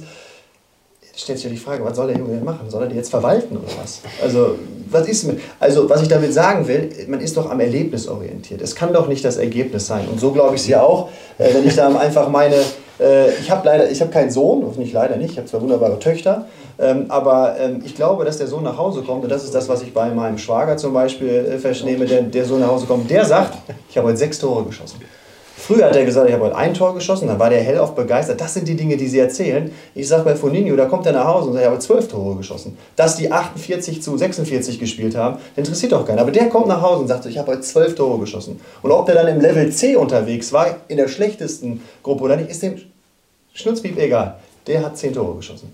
Und das ist doch das, was wir da. Und dann glaube ich auch bleiben die beim Fußball. Und dann ist es auch egal, wie gut oder wie schlecht die sind, weil sie, sie waren am Wochenende unterwegs und haben mit den Mannschaftskollegen, im besten Fall natürlich auch noch der Schulfreund, Tore geschossen. Und da ist egal, wie groß die Maße sind und ob er da äh, einem Knie reingemacht hat, im Kopf oder im Fuß. Bekommt ihr das so in der Basis mit? Also bei den Kindern? Ja, hört sich jetzt vielleicht ein bisschen blöd an, aber direkt an der Basis bin ich ja nicht dran. Ähm, ich habe genug äh, mit dem U13 bis U19 im Bereich zu tun, sodass ich mich da jetzt nicht erkundige und mit den Eltern spreche, wie kommt es an, wie gefällt es euch. Dafür haben wir ja Thomas Gude. Ähm, Ach, der macht auch immer noch was? Mensch, das war, als ich damals E-Jugend trainiert habe, hatte Thomas Gude die E-Jugend von Kurzhagen. Das war Fight. Das muss ja furchtbar gewesen sein Ja. mit euch. Oh, nee, nee, nee, war herrlich. Wir haben uns super verstanden. Aber ganz bis das war nicht so schlimm wie mit dir. Den Foligno, nee, so schlimm nicht. Den Foligno, äh, den Foligno-Bereich. Ähm, Schöne Grüße an Thomas Gude, falls du zuguckst. Mensch, Dana Cup, klasse. hast du gewonnen? Ich habe ihn mal gewonnen, tatsächlich. Also nicht ich, so, aber meine deswegen- Spieler. Deswegen klasse. Nein, er, aber er hat mich da, äh, also er ist da immer hingefahren und hat mir das schmackhaft gemacht. Und dann sind wir auch mal hingefahren. Ja, wir haben ihn tatsächlich 2000 gewonnen. Wunderbar. Als erste deutsche Mannschaft. Kurz nochmal äh, Foligno. Ähm, ähm, ich glaube, Foligno mit den Generationen, die jetzt damit aufwachsen, null Problemo. Richtiger Schritt in der fußballerischen Ausbildung. Äh, absolut richtig. Probleme hatten die Kinder, äh, zum Beispiel mein Sohn war so ein, so ein Kann-Kind, wo man schon mal drüber nachgedacht hat, wo die ersten Wehen kamen. Ja, der DFB will Foligno aufdrücken ähm, wo dann auch eine Protestwelle gerade der älteren Trainer kam. Ich weiß noch, ähm, damals war mein Sohn beim Wieger SV ähm, und wir hatten da äh, leider schon verstorben Otto Heise eigentlich tatsächlich in Kiel, äh, was Trainer, äh, also Kindertrainer angeht, wirklich irgendwie eine Legende. Und der hat, der hat äh, laut, sorry für den Ausdruck, Scheiße geschrien. Hat gesagt, "Nö, ich höre sofort auf, wenn ich sowas machen muss, na, dass ich hier auf vier Tore spielen muss. Ähm, den Mehrwert gar nicht erkannt unbedingt im ersten Moment. So, und ähm, das, dann ist es schwer zu vermitteln. Aber die Generation, die jetzt damit aufwachsen, die Trainer, die jetzt auch nachwachsen, vielleicht Elternteile, äh, ich glaube, viele erkennen auch die Vorteile der kleinen Spielform. Wie gesagt, ähm, ich Auf welche dabei. Altersklassen erstreckt sich das denn jetzt? Nur, G- und F-Jugend, Ja. die müssen das spielen. gut, und, und die spielen dann ja auch ohne Einwurf und so weiter. Das heißt, Einwurf schult man jetzt ab E-Jugend. Wo die früher bei uns schon in der G-Jugend immer uns hundertmal gesagt haben, hier, Stehen bleiben. und da über Kopf. Und welchen Mehrwert hat das? Okay, genau, das welchen Mehrwert Das, das war das war Für also, das war das eine und was, und was macht man mit dem ein, Torwart? das Also gibt es viel im, weiter. gibt's im, im, in dem unteren Segment gibt es keine Kinder, die sagen, ey, ich habe Bock ins Tor zu gehen oder dass da schon Torwarttraining oder sowas in der Art Kinder-Torwarttraining angeboten Nein, wird? das- Ab das wann ist macht man das? Viel zu früh. Viel zu früh. Da Kindertorwarttraining in der, in der, der G-Jugend oder in der F-Jugend anzufangen, also das ist wirklich, die Kinder wissen doch noch gar nicht, ob Fisch oder Fleisch, ob Männlein oder Weiblein. Äh, ja, die haben Idole, die sie im Fernsehen oder im Stadion sehen, das keine Frage. Aber äh, davon, äh, also da würde ich schon wieder total äh, eine Gänsehaut kriegen, wenn ich auch bei uns auf die Anlage komme und irgendeiner fängt an, mit einem G-Jugendlichen Torwarttraining durchzuführen. Äh, ich glaube, ähm, dann braucht er eine Ritterrüstung. Und ab E-Jugend spielt man dann 6 gegen 6, 7 gegen 7. 7 gegen 7. Und da dann auf 5 Meter Tore mit der, mit der etwas tieferen Latte. Ja, ich glaube, das ist. Die ist, also im Kreisfußballverband Kiel jetzt nicht. Das war mal Thema. Ich glaube, das war mal eher so ein Rendsburger Thema. Ähm, die haben das abgehängt. In Kiel wird es nicht gemacht, aber unser Torwart ist jetzt nicht der größte, aber es gibt Torhüter, die sind ja fast so groß wie ich. Schon auch in der E-Jugend, das ist ja Wahnsinn. Ich finde, dass die Lösung mit diesem Abgehängten, finde ich schwierig. Weil manchmal wird der Ball dagegen geschossen und er weiß nicht, ist das jetzt eigentlich ein reguläres Tor oder nicht. Dann finde ich, entweder muss man die Tore fest so umbauen mit einer Stange oder so, dass man das klar erkennt, dass da jetzt äh, ein Tor war oder nicht, weil das gibt immer Diskussion. Das gibt bei den Jungs Diskussionen, das kann auch mal zu Frustration führen. Äh, wir hatten das mal auswärts, ich nenne den Verein nicht, da wurde das abgehängt, war auch okay.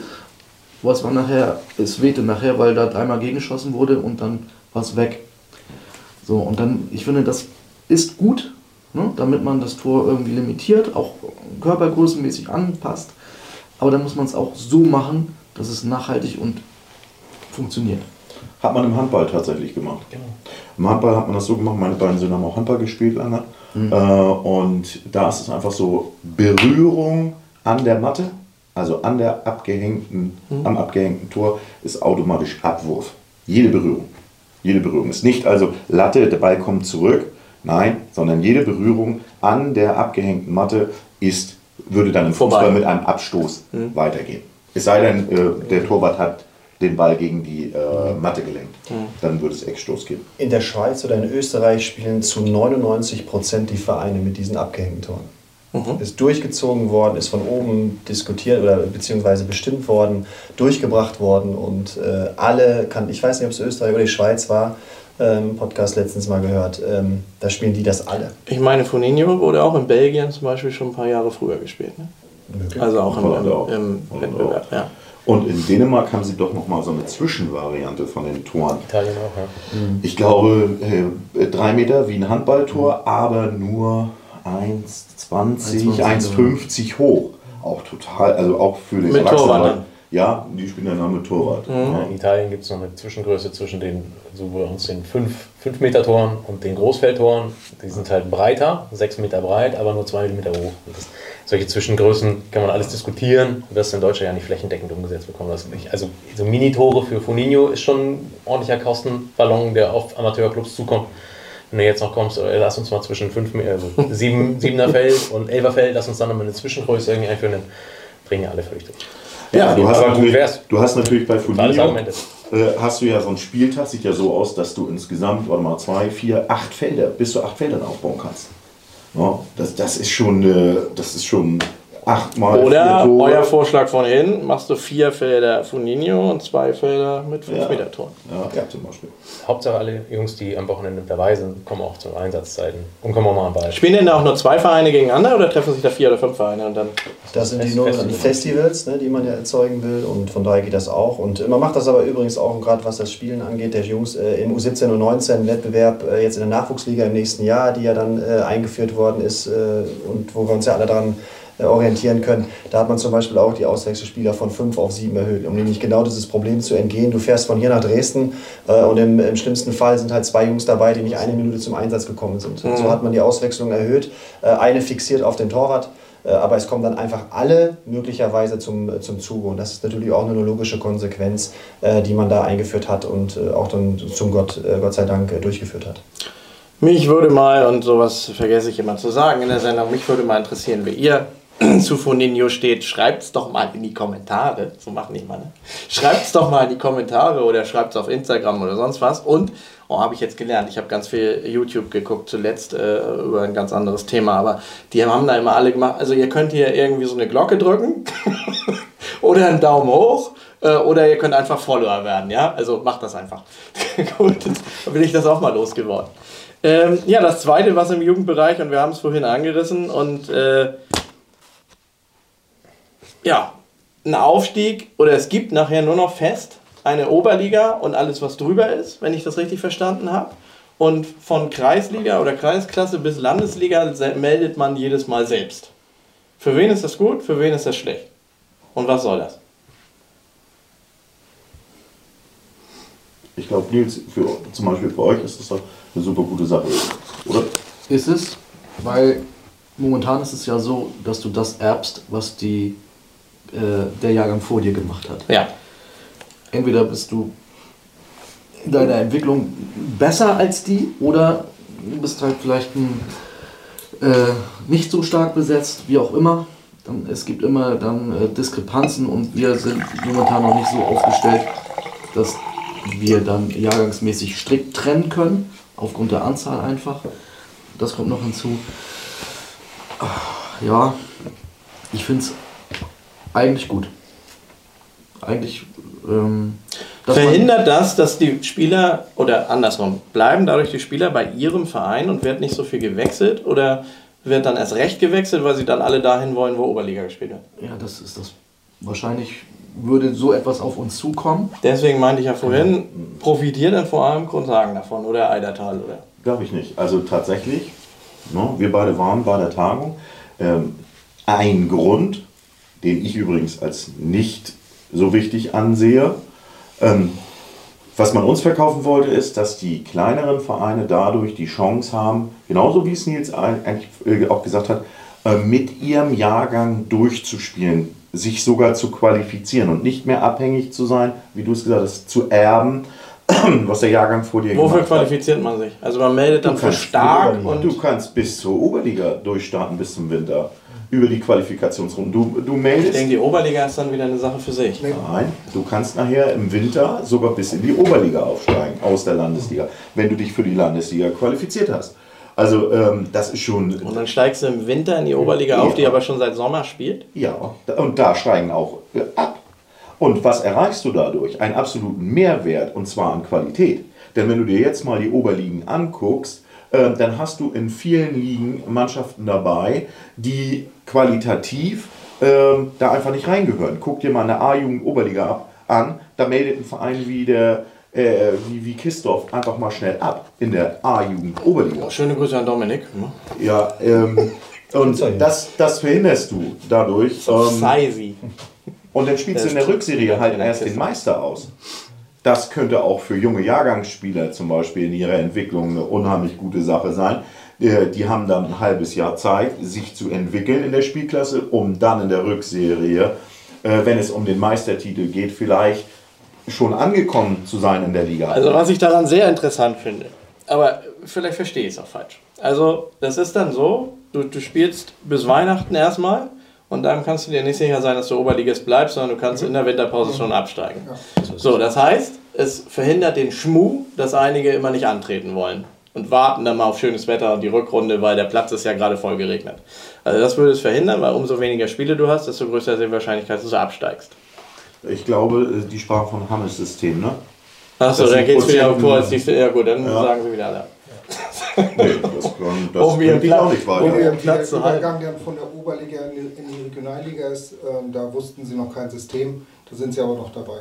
Äh, Aber die Krux ist ja daran, dass man ja sechs Jahre für ein Projekt Zukunft gebraucht hat, um das umzusetzen, was jetzt im Sommer passiert. Nämlich eine Nachwuchsliga zu gründen, die einen Abstieg verhindert oder keinen Abstieg zulässt, um dann aber auch immer die Krux hinzubekommen, wie kriegen wir denn die Amateurvereine rein? Und ihr macht eine, einen Closed Shop und ihr wollt euch entfernen vom, äh, von, vom, ähm, vom Amateurfußball. Absoluter Quatsch, da macht man es ja genauso. Da sagt man, okay, wer im Winter Regionalliga äh, Tabellenführer ist, hat die Möglichkeit, selbst zu entscheiden, ob er in dieser B-Liga dann im Nachwuchsleistungsbereich oder Nachwuchsliga teilnimmt oder nicht. Und jetzt, sechs Jahre später, wo man es dann durchgemacht hat, damit man sagt, oh ja, aber ihr, ihr, ihr schiebt uns ja weg, machen Landesverbände teilweise genau das gleiche System, was sie kennengelernt haben und nutzen es selber, um ein gewisses Niveau herzukriegen. Ich bin auch totaler Befürworter dafür, weil es ja wirklich so ist, dass es leider, das war ja auch mal das große Beispiel, wie man es ja auch in der, äh, in der, in der, in der Sitzung äh, gemacht hat oder in, dem, in der Tagung, dass man gezeigt hat, dass es ja Mannschaften gab, die mit 2 zu 89 Toren Mhm. und drei Punkten letzter waren. Und da sind wir doch wieder bei letztendlich Steigen die den denn dann, also tauschen die dann direkt oder gibt es dann noch ein Ja, genau, zwischen denen? nee, die tauschen gegen den, der mit 112 zu 12 Toren Erster ist Ja. in der Landesliga. Ne? Und das ist ja durchaus sinnvoll, ohne dass man damit sagen müsste, dass der Landesligist, der dann aufsteigt, dann äh, gleich äh, dreimal besser ist und dann die Tabellenspitzenreiter äh, dann irgendwie äh, Konkurrenz bietet. Aber dann darfst ja du auch in der nächsten Saison wieder als Oberligist starten. Also wenn, Wenn du du, wenn du im, bleibst. in, der Halb, in der Halbserie reingekommen bist und bist dann. Ja, aber wie machen die das denn dann punktemäßig? Wird ab Winter neu gezählt Ja. bei null? Ja, klar, sonst hat ja der Aufsteiger Ja. überhaupt keine Chance. Ja, eben, ja, eben ich wollte gerade sagen, kriegt, vielleicht kriegt er so den Mittelwert Nein, an nein, das, Punkten das oder ist so. das, was ich meinte. Der Meister wird erst Also es in der werden zwei Rückserie Saisons gespielt. Nein, der Meister wird, der richtige Meister der Oberliga mit einem Aufstiegsrecht, ähm, der wird erst tatsächlich in der Rückserie ausgespielt. Aha. Ja. Ähm, was ich aber noch sagen wollte, tatsächlich möchte eigentlich der äh, SHSV erreichen, dass die kleineren Vereine ihre Spieler länger halten können. So habe ich das äh, auch Mit der gehört. Motivation, pass auf, ihr könnt, wenn wir zusammenbleiben, können wir uns auch dahin entwickeln. Ähm, deswegen durchaus, das ist ein Ansatz. Ich persönlich sehe einen anderen Ansatz, ähm, und zwar die Leistungsförderung und Steigerung. Äh, und da möchte ich mal die Landesligen als Beispiel nehmen. Wenn ich mal die B-Jugend-Landesliga Liga sehe, wo unsere äh, U16 im Moment drin spielt, die sind tatsächlich Tabellenführer äh, der Landesliga. Die zweite, ne? Äh, ja. Ähm, diese, dieselbe Mannschaft, äh, gekürzt um zwei Leistungsträger, die in, direkt in die U17 gegangen sind, ist heute Tabellenführer, die in der C-Jugend Oberliga nur Siebter oder Achter geworden sind. Äh, als junger Jahrgang komplett. So, und die spielen fast nur gegen alten Jahrgang. Dann frage ich mich, wie kann sowas angehen? Äh, ist da ein Quantensprung in der Entwicklung? Hat der Trainer was anders gemacht? Nein. Das Phänomen hatten wir nämlich auch schon äh, im letzten Jahr mit der U16. Die jetzige U17, die war auch bis zum Schluss mitten im Meisterschaftsrennen, kommt jetzt in der U17 Oberliga an und stellt plötzlich fest, ach, geht ja gar nicht mehr so einfach. Weil sich dort dann wirklich Spitzenleute tummeln in dem Jahrgang. Äh, und das, was da unten drin ist, in der Landesliga, ist nicht äh, in der Masse stark genug. Aber das Und würde wahrscheinlich kann- verwehrt werden, ne? Also ihr dürftet nicht zwei Mannschaften in der Oberliga haben, oder? Nein, nein unsere, ich, das, das wollte ich auch gar nicht zum Ausdruck bringen, dass unsere U16 ein Oberligateam ist. Das ist, ist sie nicht. Aber äh, ich glaube, dass du durch die Qualifikation in die Landesliga die, sta die jetzt starken Kreisligisten so gut äh, dahin förderst, wie zum Beispiel ein TuS Rotenhof, äh, dass du die dahin förderst, dass sie diese Landesliga-Qualifikation wirklich schaffen können und du wertest diese Landesligen unheimlich auf ähm, und qualitativ wird es wesentlich besser. Und das, was wir als negativ empfunden haben äh, im Moment in der Förderung, du erbst das, was du von deinen Vorgängermannschaften bekommen hast, geht auch andersrum. Das heißt also, du erbst es nicht mehr. Und die jungen Jahrgangsmannschaften, wie unsere U14, U16, U18, die sind nicht mehr automatisch Landesligist, sondern die müssen sich jedes Jahr beweisen, müssen jedes Jahr durch die Mühle gegen alten Jahrgang, gegen körperlich wesentlich robustere äh, Spieler sich äh, zur Wehr zu setzen. Ich bin der Meinung, das fördert. Und Aber das was heißt denn für die. Landesliga qualifizieren? Ich dachte, man meldet dann einfach für irgendwas, wo man sich äh, äh, berufen für fühlt. Ja, aber nur weil du dich meldest, heißt ja noch lange nicht, dass du da drin spielst. Nee, also nehmen wir an, da melden sich jetzt, was weiß ich, 18 Mannschaften für die Landesliga. Es, wird, es werden Kreise gezogen. Wir haben nachher vier, fünf, sechs Landesligen äh, und dann wird eine Qualifikationsrunde gespielt. Alle, die sich dafür gemeldet haben, gehen in das Hammes-System, wenn ich das richtig verstanden habe. Äh, vielleicht mal einer in die Kommentare schreiben, wenn ich da Blödsinn erzähle. Ähm, Oh, schon wieder Kommentare. Oh, ja, okay. ja, gut an.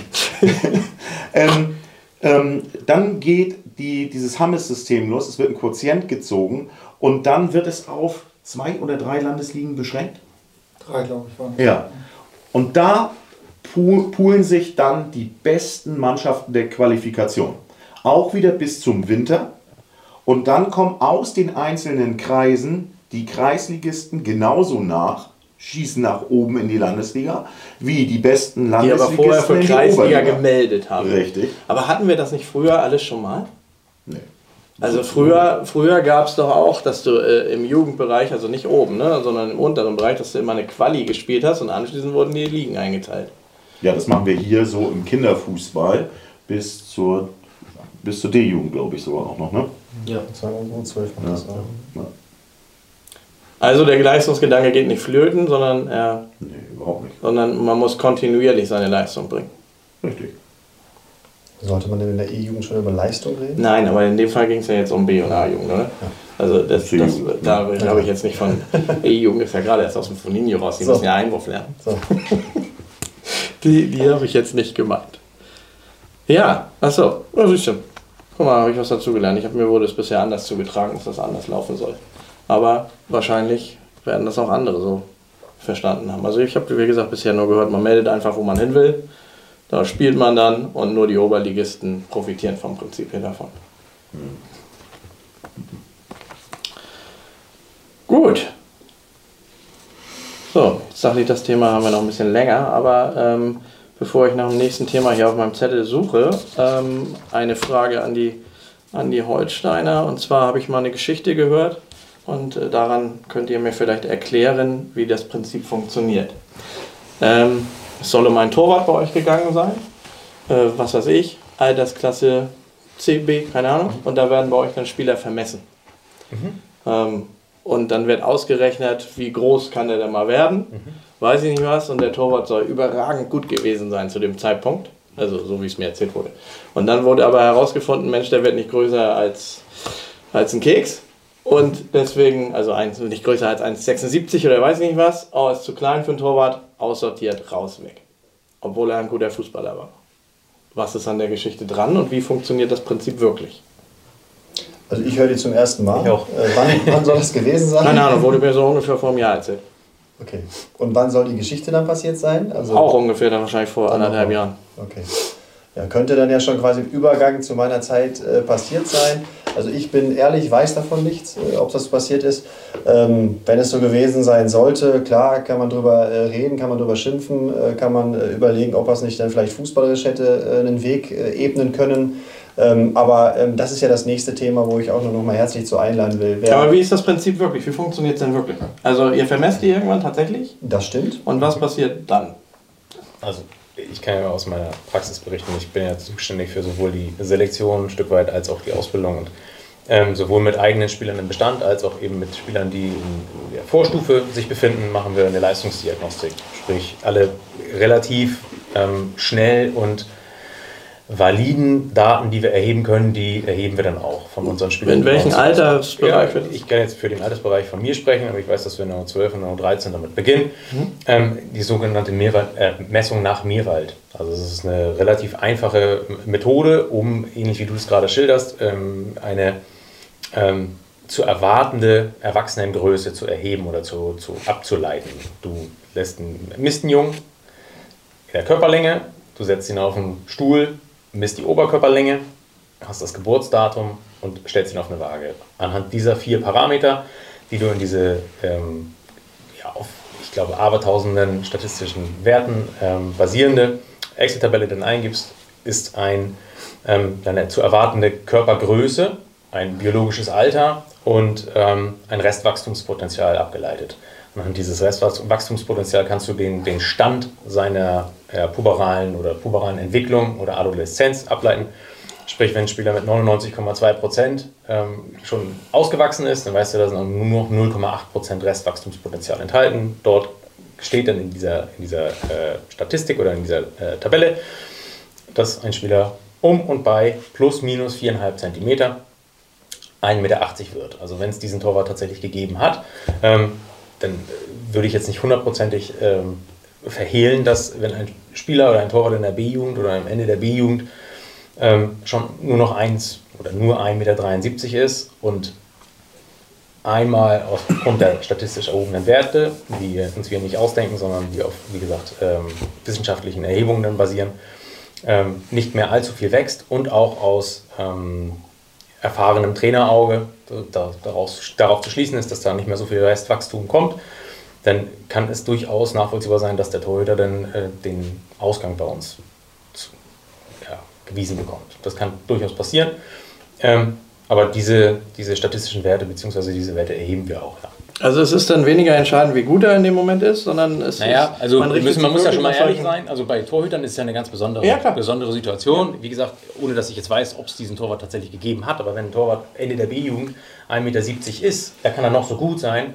Für die Ziele, die wir verfolgen, Mhm. die wir zu verfolgen haben, ist es relativ unwahrscheinlich, dass dieser Spieler diese Ziele oder diese, die Ansprüche, die, die Mhm. wir Und was machen wir Feldspielern daraus? Also was Schlussfolgert naja, daraus? auch da, auch da gibt es ja sogenannte, also nicht nur sogenannte, sondern positionsspezifische Profile.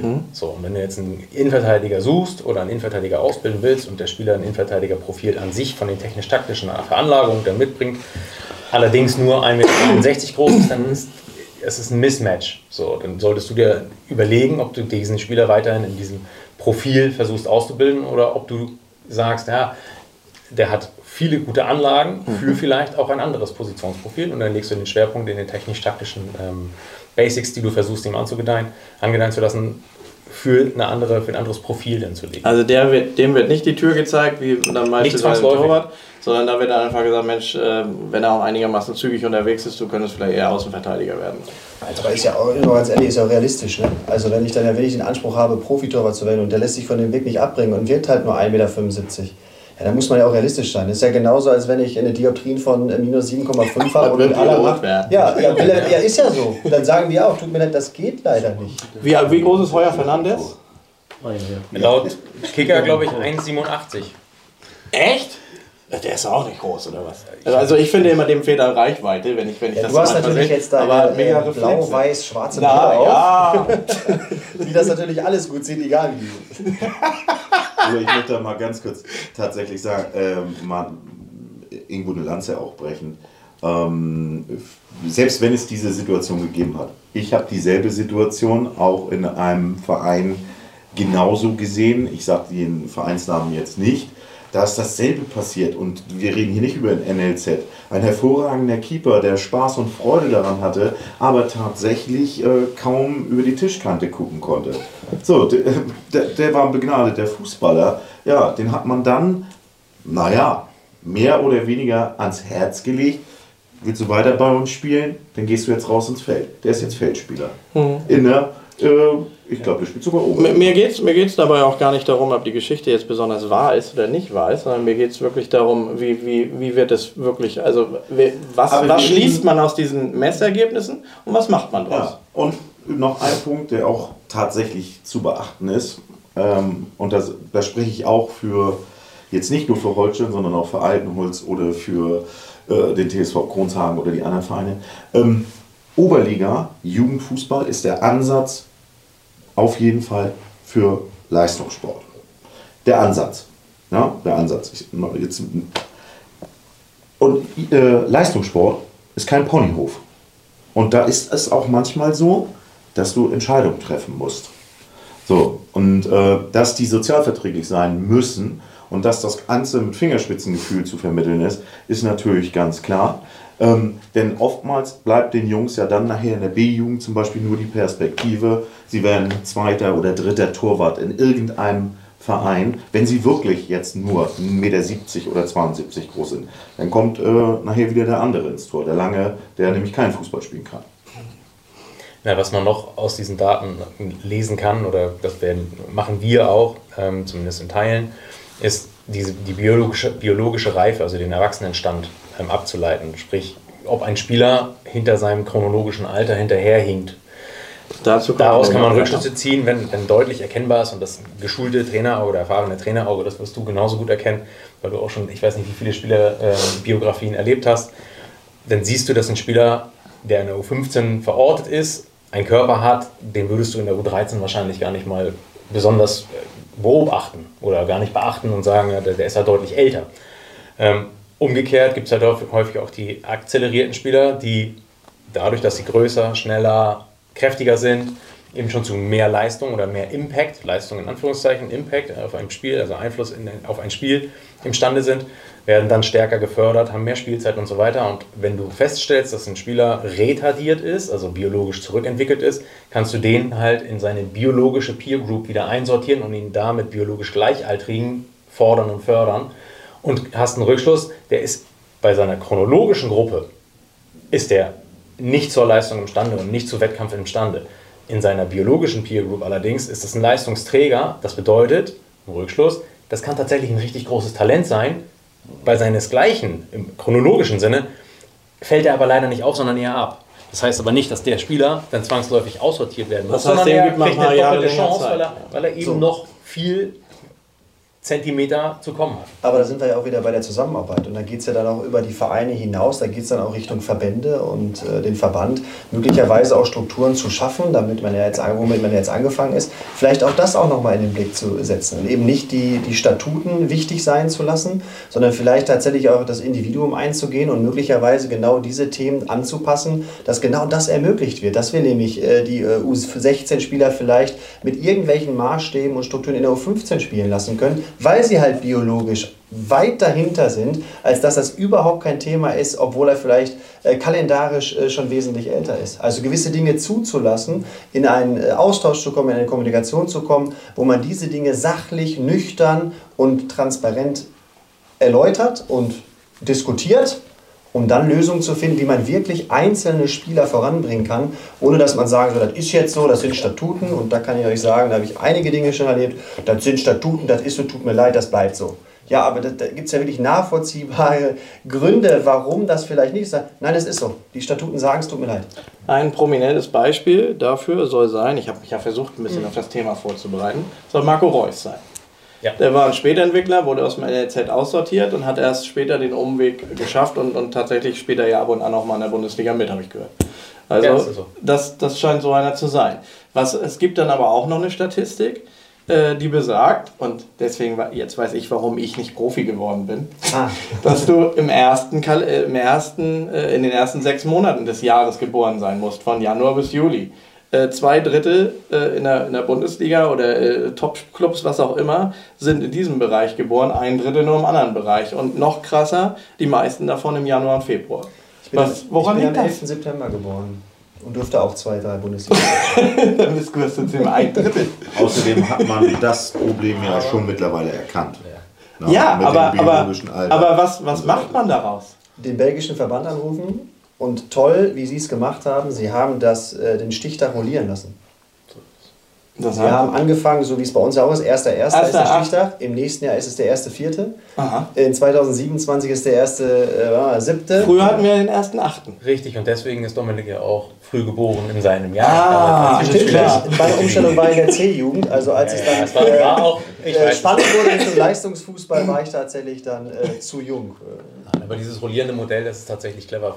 Früher sagst du, war es der erste Achte und es gibt tatsächlich auch Statistiken, die genau diesen Effekt, diesen veränderten Stichtag, zehn Jahre später, bei den Profis, die dann rausgekommen sind, hat sich nämlich das Verhältnis, sonst war es immer das dritte und das vierte Quartal, überproportional in der Verteilung der, der Bundesliga-Profis verteilt. Und dann hat sich das mit der Umstellung im Laufe der Jahre dann komplett gewandelt. Also es gibt dazu ganz gute Statistiken. Und wie wäre da die Ideallösung? Also im, beim belgischen Verband tatsächlich anzurufen. Und dann die eine Idee ist es, dann einmal das biologische Alter zu berücksichtigen und unbürokratische Möglichkeiten zu schaffen. Also im Testspiel schaffen wir es ja auch schon, wenn wir jetzt gegen Kronzhagens U15 ein Testspiel am Mittwochabend oder Dienstagabend machen. Da läuft dann auch unser U16-Spieler, der zurzeit relativ wenig Einsatzzeit in der B-Jugend Regionalliga, aber gegen noch ein Jahr ältere spielen muss. Den können wir dann einfach in seine biologische Peer Group einsortieren, kann dann in einem Testspiel mitspielen. Das funktioniert super und unbürokratisch. In Dänemark geht es auch unbürokratisch. In Belgien haben sie es systematisiert, indem sie den Stichtag verändert haben und auch noch unbü unbürokratisiert retardiert. Und lassen ihn mitspielen. international. Das zum einen und vor allen Dingen auch nochmal, Entschuldigung, nur ganz kurz, ist ja genau das Thema, was unser Problem ist. Und da geht es auch wieder ein bisschen vom Fußball weg. Wir sind einfach ein Stück weit fest. Wir halten an den Dingen fest und wir sagen, so, das war schon immer so und das muss auch so bleiben. Und wenn wir es nicht endlich schaffen und lernen, aus unseren äh, steifen Gedankengängen und Zügen herauszukommen und die Bereitschaft zu haben, über Dinge zu diskutieren. Und wenn nicht jetzt, wann dann, wenn wir unsere Nationalmannschaft sehen? Das ist immer so ein großes Beispiel. Wird ja Dann jetzt wird es womöglich- allerhöchste Zeit. Wird ja jetzt wohl möglich sein, wo wir auch alle 15 Monate unser Geschlecht ändern können.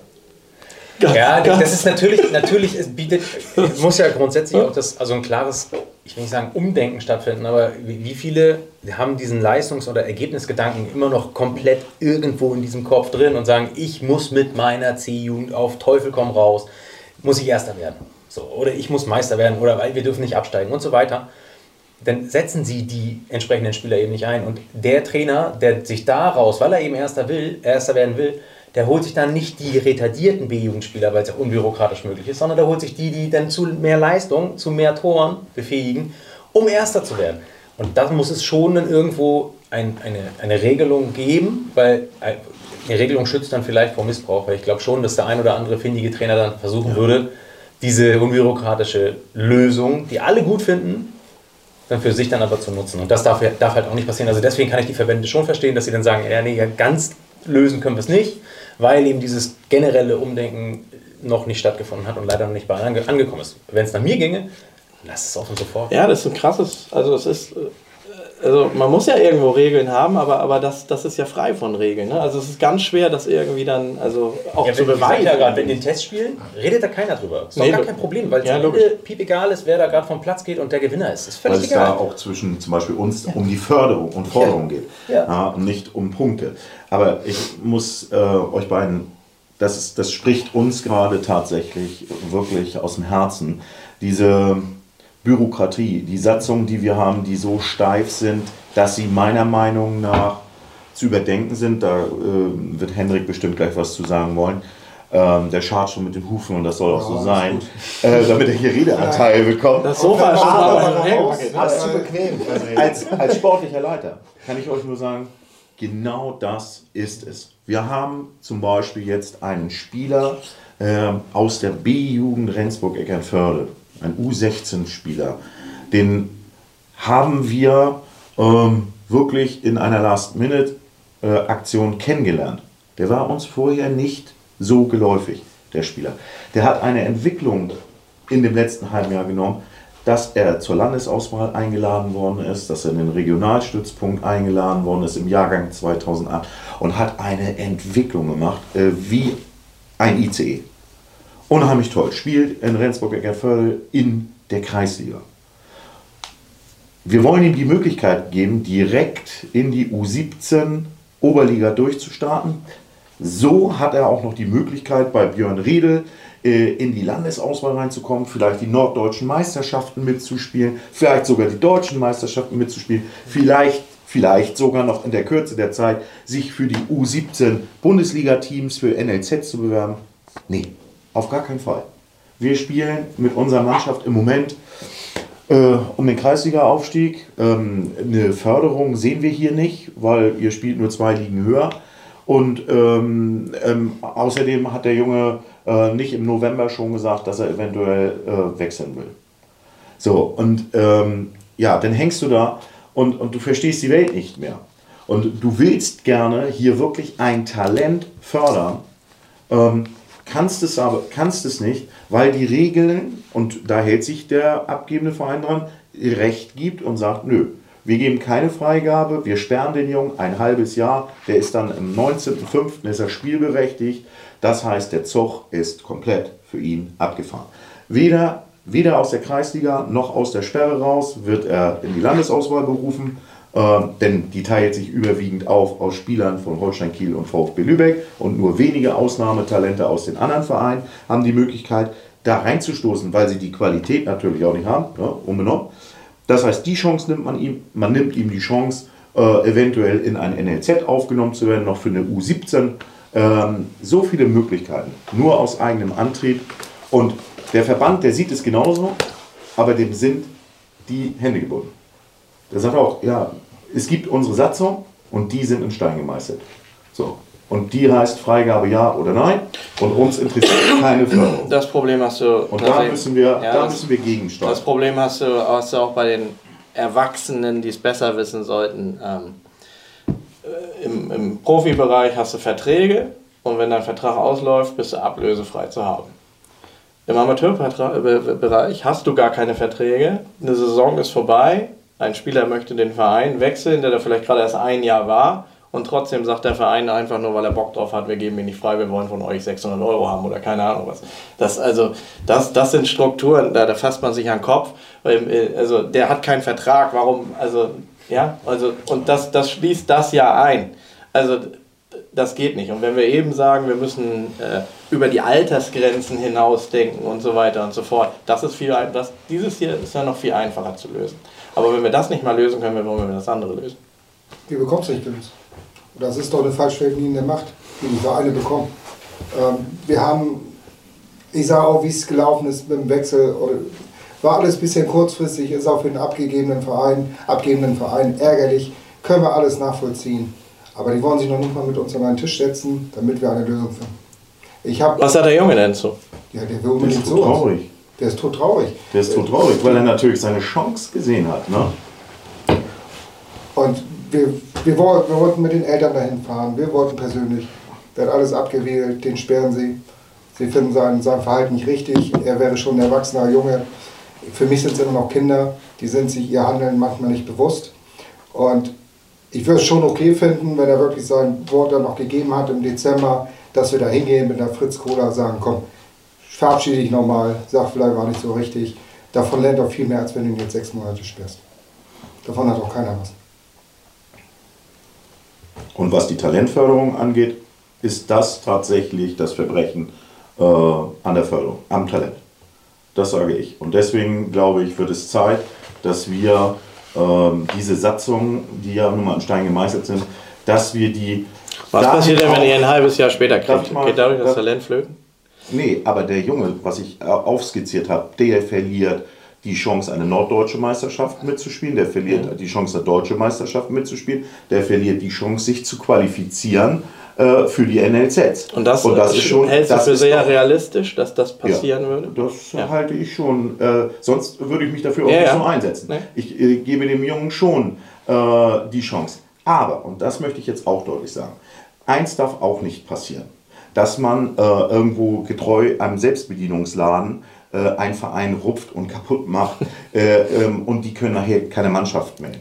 Das möchte ich ausdrücklich auch den Zuschauern sagen. Da muss auch dem äh, abgebenden Verein, der muss geschützt werden. Das würde uns ja genauso gehen, wenn ihr im Winter zu uns kommt und sagt, so pass mal auf, wir wollen jetzt vier oder fünf Spieler eurer U17 haben, weil unsere kämpft vielleicht um Abstieg, tut sie natürlich nicht, weil ich kenne den Tabellenplatz. Aber na, das, da muss man auch schützen.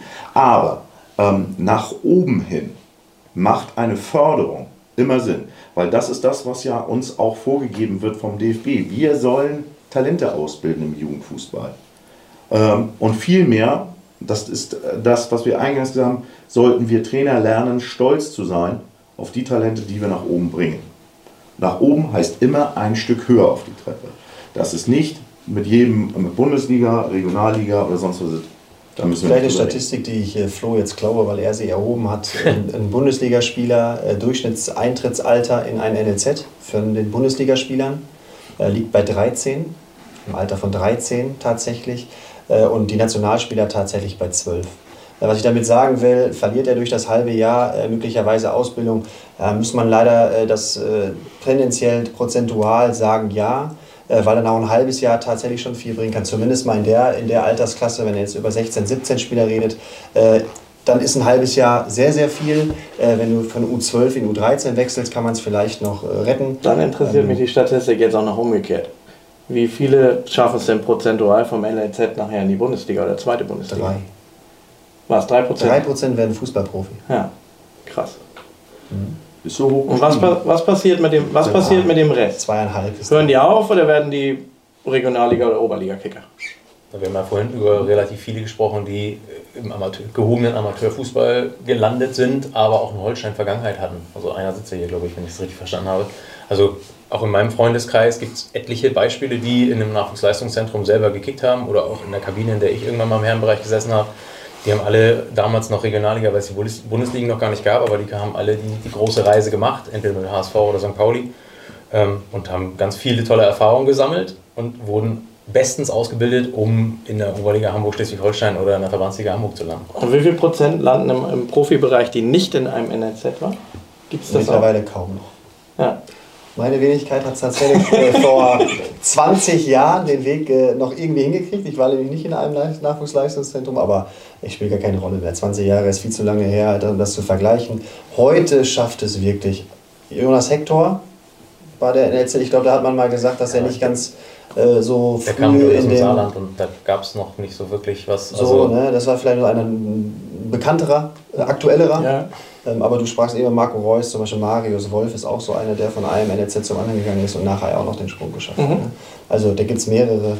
Ähm, aber die, äh, auch da können wir jetzt noch ewig weiterreden. Gibt es tolle internationale äh, Statistiken, die man erhoben hat äh, von Topspielern im, im, im Big Five-Vergleich der internationalen Ligen. Und da zeigt sich es einfach, wenn du Spanien, Frankreich und die Engländer nimmst, was zeichnet dort äh, Topspieler der Nationalmannschaft aus im Gegensatz zu uns? Gibt es drei Merkmale, wie man Profi wird. Das sind wenig Vereinswechsel, das sind frühzeitige Debüts und regelmäßige Spielpraxis.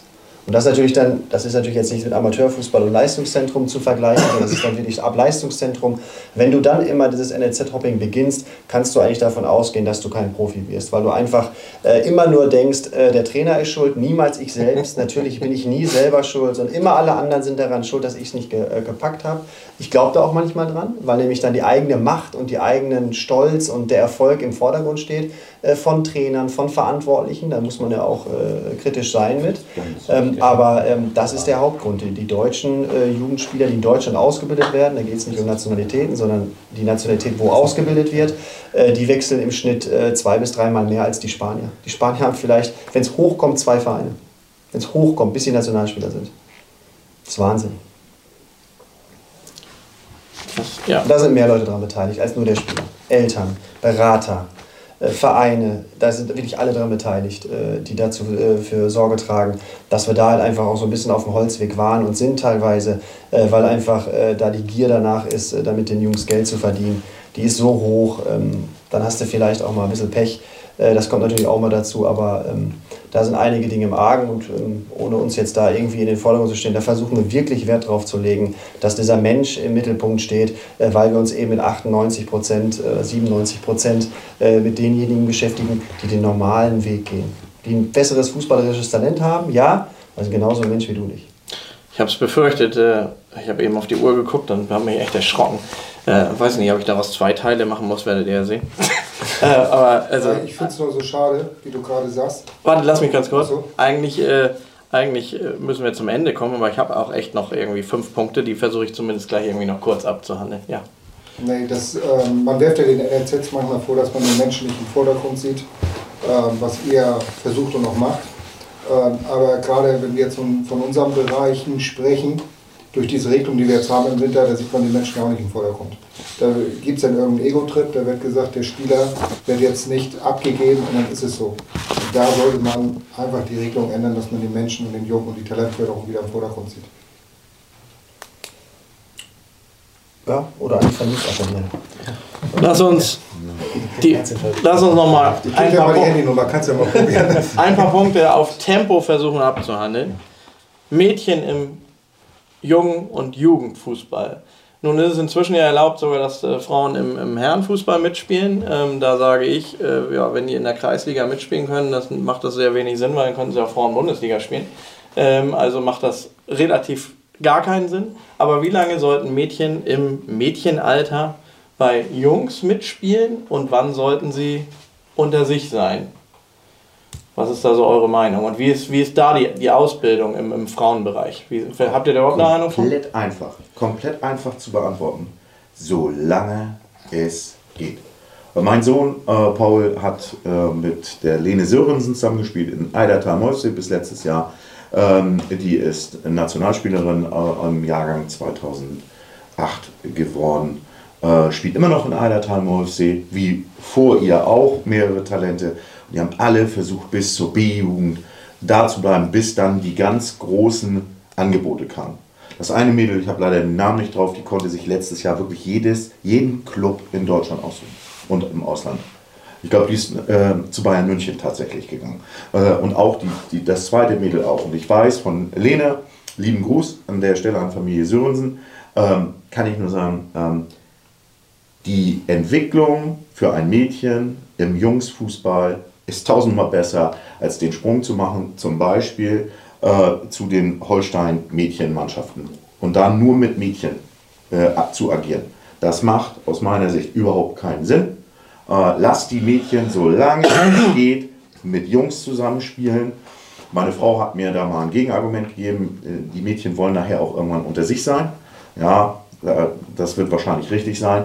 Aber von der Entwicklungsfähigkeit, von der Möglichkeit, äh, besser zu werden und wirklich etwas, also eine Talentförderung, da sage ich, bleibt bei den Jungs, solange es irgendwo vertretbar ist, ähm, denn da werdet ihr wirklich besser. Die Mädels, die nur spielen, just for fun, die werden mit Sicherheit mehr Spaß haben, wenn sie nur in einer reinen Mädchenmannschaft spielen. Unsere Tochter spielt ja auch Fußball äh, in der F-Jugend äh, in Kronzhagen habe auch gedacht, die muss doch mal als Mädchenfußball, haben wir sie in Bordesholm spielen lassen. Kommen die heute nach Hause. Ich will wieder unter Jungs spielen. Das bringt mir keinen Spaß. Die sitzen alle auf dem Boden und spielen mit der Barbie so halbwegs. Also ähm, finde ich, wenn man ein Kind hat, was auch gefordert werden möchte und das ein Mädchen ist, dann soll die auch bei den Jungs mitspielen. Weil die geht da total auf, sie entwickelt sich weiter, sie findet das cool, wenn sie sagt, hier, guck mal, das ist mein Freund und wir wollen jetzt richtig Gas geben. Die, das ist so herrlich, das zu sehen. Und den, den Kleinen ist das egal, ob das ein Mädchen oder sonst was ist. Die halten alle zusammen. Die sind auch noch zusammen in der Kabine. Also das sollte man so lange irgendwie mit äh, den Kindern mitgehen, wie sie, wie sie das auch selber möchten. Wenn meine Tochter irgendwann kommen würde und sagen würde, ich möchte jetzt gerne in der Mädchenmannschaft, dann gebe ich ihr das auch. Aber so lange soll man sie in der Jungsmannschaft fördern, wie sie es auch selber möchte. Da muss total ehrlich sein. Äh, mit, äh, das NLZ bei uns ist total jungbasiert. Ähm, da haben wir mit den Mädels in dem Sinne keinen Kontakt. Außer dass wir natürlich auch unsere Frauenabteilung total unterstützen, was die Unterkunft angeht, beziehungsweise was die Schule angeht. Dort sind äh, Mädels bei uns auch auf der Partnerschule in Friedrichsort und die äh, sind natürlich auch im Schultraining, äh, weil die, die Möglichkeiten ja gegeben sind, zweimal die Woche zusätzlich im Vormittagsbereich Training zu genießen. Und dort sind, haben wir auch dafür gesorgt, dass wir jetzt ähm, zu diesem Jahr auch nochmal einen extra Trainer angestellt haben, der sich dann nur um die Mädels kümmert. Weil da muss man dann schon sagen, es ist ja andersrum, die älteren Mädchen spielen mit den jüngeren Jungs zusammen. Da ist es aber natürlich so, dass die Mädels, die da sind, 15, 16, 17 sind und spielen mit unseren 18, 19-jährigen Jungs zusammen. Und da muss man ja schon einfach, das ist ja gar nicht böse und auch despektierlich gemeint, da ist der Leistungsunterschied so gravierend groß, da kannst du die nicht zusammenspielen lassen. Das, das ist das, das ist nicht fair. Und Aber wenn wir vorhin über Alter nachgedacht haben, kann man ja auch sagen, Mensch, so ein 16-jähriges Mädel soll mit den 13-jährigen Jungs zusammenspielen, oder? Wenn wir, um, um sie zu entwickeln. So wie wir vorhin die über biologisches Alter. Immer, die Mädchen dürfen immer nach unten, eine ja. Altersklasse. Ja. Oder ein, ein Jahrgang tiefer, ein Jahrgang sowas. Tiefer. Ein Jahrgang tiefer immer spielen. Ja, wenn die Erfahrungen auch so sind, warum denn nicht? Ne? Also, aber dann maßen wir uns kein Urteil darüber, weil Mädchenfußball wäre. Ja, in meiner Vergangenheit steht ja auch mal zwei Jahre Frauen-Bundesliga. Ähm, und da Bei welchem Verein? Den Verein, wo ich vorgearbeitet habe. ähm, und ähm, Lena Petermann habe ich unter anderem da zwei Jahre begleiten dürfen und bei der haben wir die Erfahrung gemacht, die hat auch auf der anderen Seite der Elbe gewohnt und die hat da dann noch in der, im B-Jugendalter hat sie noch äh, in der Jungsmannschaft gespielt und kam dann dreimal die Woche zu uns nach Norderstedt zum Training. Und, ähm, das hat ihrer Entwicklung mit Sicherheit nicht geschadet, da dann mit Jungs lange Zeit zusammen zu trainieren und auch zu spielen. Ähm, und ich will jetzt kein Bashing gegen reine Mädchen, ambitionierte Mädchenmannschaften ähm, betreiben, aber ich glaube tatsächlich, wenn es um absolute Spitzenförderung geht von einzelnen Top-Talenten, dann ist es so, wie Mario sagt, dass es da eine, eine Top-Förderung geht. Und Lena hat halt neben der B-Jugendmannschaft, wo sie da in ihrem Heimat, Heimatdorf gespielt hat, hat sie halt schon Bundesliga gespielt. Und die ist halt Nationalspielerin geworden. Und das, wie gesagt, ich glaube, Alex Popper war es genauso. Die hat bei Schalke mit Jungs im Schultraining, ähnlich wie du es gerade oder Dominik es geschildert hat, gegen zwei oder drei Jahre jüngere Jungs im Schultraining dann gespielt. Hat, hatte, hat der HSV nicht zwischendurch mal gar keine Damenmannschaft mehr und jetzt wieder mhm. Bundesliga? War das nicht mehr? Ja. Ja. ja. Ich war dabei.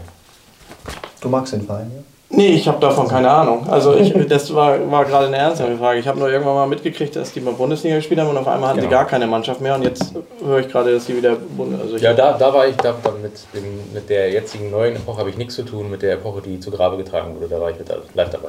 Ja, und, und äh, hast du irgendeine trainiert, von denen die jetzt auch mal in der Nationalmannschaft gespielt? Kim Kulich, ist so ja. die bekannteste, glaube ich. Ja, die kommt aus Kiel, oder? Cool. Nee, die kam aus dem, aus dem äh, Stuttgarter Raum. Achso, alles klar. Fast. ja, habe ich, hab ich gerade anscheinend irgendwie mit dem anderen Namen verwechselt. Ja, weiter weg. Gehörtet ihr denn da zum, äh, also beim HSV, bei, bei Holstein gehören die Frauen nicht zum NLZ? Nein. Und gehörten die beim HSV dazu? Ich war der Brückenschlag, mehr oder weniger. Also ich habe ja. im NLZ lange Zeit parallel zu meiner Tätigkeit bei der Frauen-Bundesliga habe ich im NLZ dann halt eigentlich mehr im NLZ gearbeitet, aber habe dann auch in der Frauen-Bundesliga ja. ein bisschen Aufgaben gehabt. Und war das für dich eine Umstellung? Ist das anders?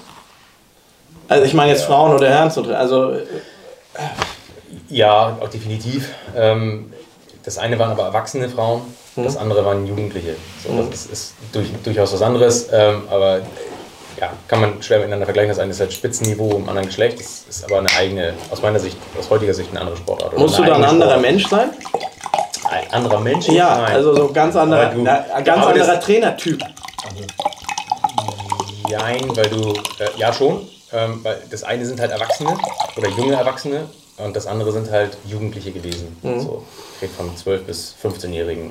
Die mit denen gehst du pädagogisch natürlich anders um als mit einer erwachsenen Frau. Ja. Also die eine ist äh, Vollzeit berufstätig und spielt nebenbei Frauen-Bundesliga. Äh, mit der redest du, wenn es eine 28-jährige Frau ist, redest du mit der natürlich anders als mit einem 14-jährigen Jungen, ist ja klar. Ja, ja interessant. Ähm, Hallenfußball, Futsal. Äh, wir hatten vorhin Foninho als Einführung äh, in, den, in den Fußballbereich. Ähm, nun spielen wir, wir haben äh, jetzt am kommenden Wochenende äh, haben wir unser Hallenmasters in der Ostseehalle. Ähm, da wird zwar nach Futsal-Regeln gespielt, aber auf 5-Meter-Tore. Also zumindest in den Regeln, der Torwart darf mit raus, mit einem Kontakt und so weiter und so fort. War zumindest im letzten Jahr so. Also gehe ich mal davon aus, dass sie es dieses Jahr immer noch so machen. Aber es wird mit Bande gespielt, auf 5-Meter-Tore und so weiter und so fort. Ähm, Im Jugendbereich und ich glaube auch im Amateurbereich spielen wir aber die Hallenkreismeisterschaft als Futsal. Ähm, was sagt ihr so dazu? Wenn ich jetzt anfange, dann dauert die Sendung äh, Vier noch Teile. zwei. Ja, dann werden es vier Teile. Kurz, kurz, knapp, präzise. Ähm, meine Hater und meine Follower haben es schon gelesen. Ich habe mich erst vor kurzem wieder bei äh, in einem in Social Medien dazu ausgelassen. Es kann nicht richtig sein. Was wir hier im Amateursport aus dem Hallenfußball gemacht haben, ist tatsächlich aus meiner Sicht äh, eine Katastrophe. Wenn wir uns an unsere Zeiten erinnern, äh, es hieß Divi Cup, Hertie Cup etc. Wir haben als Jugendliche durften wir in der Ostseehalle Fußball spielen, unsere Endrunde. Das waren Erlebnisse, 1988. die, ja, das sind Erlebnisse, die wir, die nicht Profis geworden sind, nie vergessen haben. Nee, ist doch geil. So, ich habe ja, ich habe das Ding ähm, mit Holstein, glaube ich, dreimal hintereinander gewonnen, zweimal in der B-Jugend, einmal in der A-Jugend. Wir haben danach gefeiert, also wirklich äh, wie die Großen. Wir haben, uns, wir haben uns toll gefühlt, in der Ostseehalle Fußball zu spielen. Äh, das nehmen wir jetzt heute den Kindern allen, alles. Äh, und wir machen aus Hallenfußball durchaus berechtigt, äh, haben wir, den Hallenfußball haben wir so reformiert, dass wir jetzt eine andere Sportart äh, den Kindern aufzwingen. Und zwar Funinho. Funinho ist nur eine fußballverwandte äh, Sportart. Äh, äh, sorry. sorry. Futsal. Vorhin war doch noch Ja, nein. Futsal. Futsal ist nur eine fußballverwandte Sportart. So, und ich habe jetzt die letzten drei Wochen saß ich jeden Tag in der Hein-Darlinger Halle und in der Brest, äh, Quatsch, in der Coventry Halle und habe mir die Vorrunden angeguckt.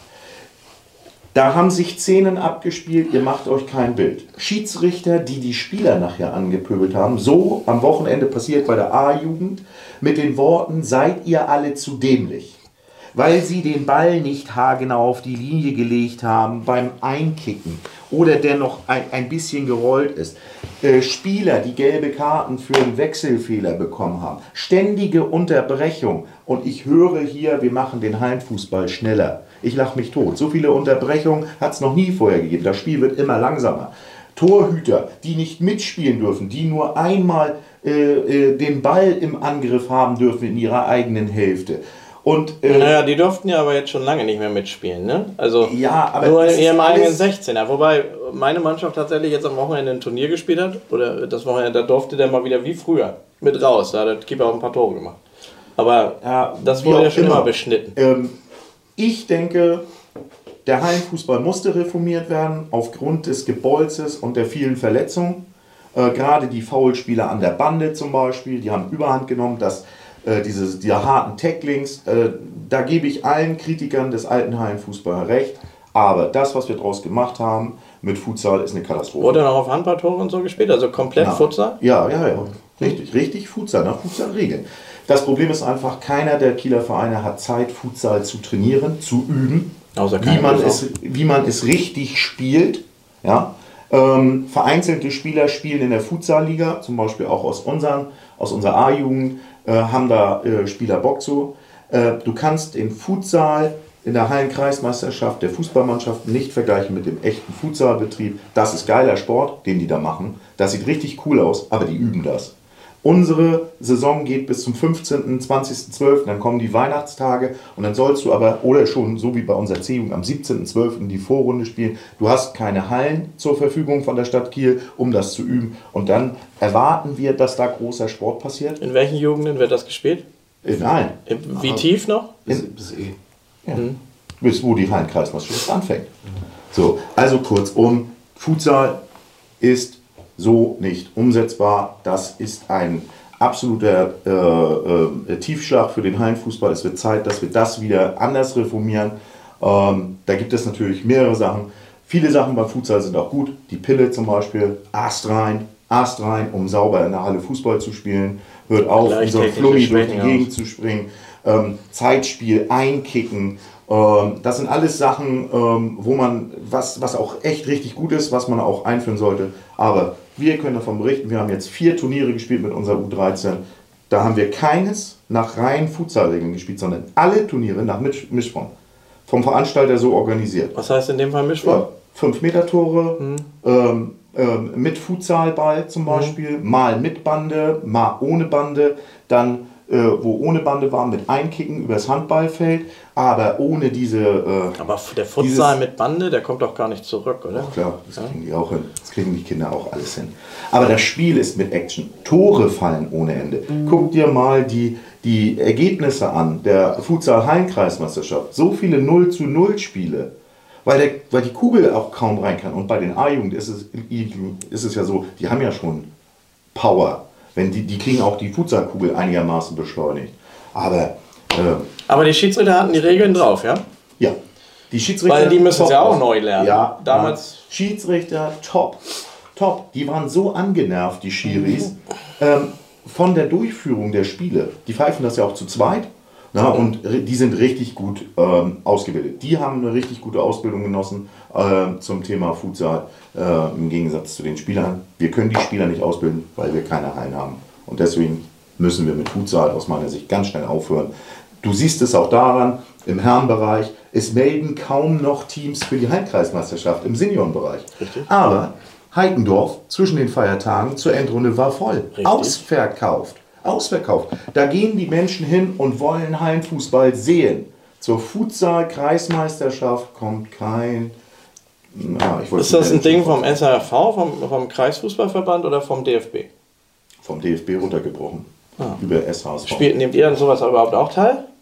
Ist Also wir heute haben schon schon dabei? äh, Hallenturniere, aber ähm, Nein, das sind auch immer Mischformen.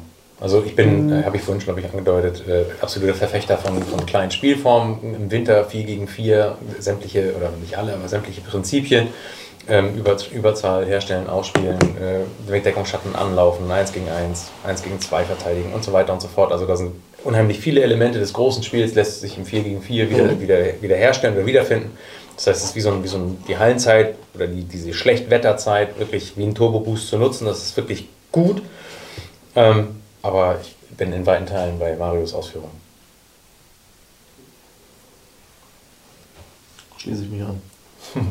Wer ist denn pro Futsal? Also ich meine jetzt nicht in dieser Runde, aber wer, Also ich wer glaube, will das ich, denn? Ich, ich kann mich erinnern an eine Tagung ähm, vom DFB vor, das muss auch schon sechs Jahre her sein, da, da hat der, ich weiß nicht, wer der Offizielle genau war, Namen habe ich leider vergessen, aber der war auch in dem, in dem ähm, Futsal-Nationalmannschaftsteam mit enthalten oder mit, mit vertreten und der hat ein Plädoyer gehalten für eigentlich auch nur die Spieleranzahl im 4 gegen 4 und ein paar Elemente aus dem Futsal in den Fußball zu übertragen. Das ist auch wirklich sinnvoll, aber ähm, er sagt, die, diese, dieser Ball, der ist eigentlich ja auch ein Kernelement des Ganzen, ähm, was auch immer am Anfang so ein Stein des Anschlusses war, der hilft insbesondere technisch schlechteren Spielern leichter mit dem Ball umzugehen und im, eben das, was du sagst, damit nicht dieses Gebolze losgeht. Klar, das heißt, für ein niedriges Anspruchsniveau ist so ein Ball total hilfreich. Für je höher das Spielniveau ist, und ich rede jetzt von, von unserer U17 beispielsweise, die am Wochenende in Stadion Turnier gespielt hat, da wird nicht mit Futsal gespielt, ähm, sondern da wird mit Rundumbande auf Kunstrasen und dann mit einem normalen Ball auf 5 Meter Tore gespielt und da geht es halt richtig zur Sache. So, da, da wird aber auch nicht gebolzt, also da wird nicht blind angelaufen und nicht irgendwo hinge hingeknallt, sondern das wird halt, ist halt wirklich dann gut anzusehener Fußball und ähm, auch sämtliche Turniere gesagt, die wir, die wir spielen, die sind dann auch mit einem normalen Fußball gespielt. Meistens sonst vielleicht eine Idee für unsere Gegend ist Beach Soccer. Dann können wir da ja vielleicht eine äh, Kampagne starten. Das bietet sich ja vielleicht bei uns an und das ist dann vielleicht auch ein bisschen mehr Fun. Darin sind, ja die, so weh, wenn wir hinfallen. ne? darin sind ja die KMTV-Damen, glaube ich, ganz gut. Ne? Die, die sind- haben das hatten sich doch irgendwie für Spanien oder so qualifiziert in, im, im Sommer für Beachsoccer. Ja. Aber es sei vielleicht nochmal gesagt, äh, äh, weil ich auch im TSV Grundhagen äh, viele, viele Futsal-Anhänger habe. Ach, die gibt's doch, siehst du? Ja, wie gesagt, äh, aus unserer A-Jugend sind alleine zwei Spieler, die haben sich ein Zweitspielrecht für den KMTV geholt, um dort in der Futsal-Liga zu spielen. Die liebe Futsaler, den Sport, den ihr betreibt, der ist mega geil. Ich habe mir letztes Jahr im Das ist ja auch deren Ernst-Barlach-Gymnasium- persönliche Entscheidung. ja, ich habe mir letztes Jahr am Ernst-Barlach-Gymnasium mehrere Spieltage angeguckt. Geiler Sport, wirklich geil. Ihr macht das auch geil, aber ist nicht zu kopieren auf den Hallenfußball für uns Amateure, die Fußball spielen wollen. Ja, ich habe auch einen Spieler, der und der auch bei euch Jugendtrainer ist, der beim KMTV, Mats Vogler, Ah, der gut zu wissen. da mitspielt. Oh, jetzt, äh, hm, schade, Mats. Nein, nein, nein. Nein, also der, aber das, nein, das entscheidet, nein, das entscheidet der ja auch für sich alleine. Der hat ja noch eine zusätzliche Trainingseinheit. Ich glaube, die trainieren immer montags oder so, keine Ahnung. Dann äh, geht er da noch hin, hat er noch eine Einheit mehr und am Wochenende hat er dann einmal unser Spiel und dann haben die noch ihr Turnier und so. Ne? Also ähm, hat gut was zu tun. Zusätzlich noch bei euch ein bisschen Trainer sein, aber das, das, das ist doch gut. Also ich meine, ein Tennisspieler wird ja auch zwischendurch mal Tischtennis spielen, aber du kannst ihm nicht verkaufen, wenn es in den Winter geht, dass er dann Tischtennis spielen muss sondern äh, das, äh, ja, aber es ist, der Sport ist toll, genau wie du es gesagt hast. Wenn ich mir das im Fernsehen, und es wird ja leider viel zu selten übertragen, mal angucke, klasse. Aber warum zwingen die uns als Fußballer da rein? Weil das, das ist dann scheiße. Und nun verkaufen wir mal, ja, und du kannst ja wirklich gut reden, nun verkaufen wir mal, wie will der SHSV, wie verkauft der SHSV das? Beispiel an, an Tobi, an unseren ersten Vorsitzenden.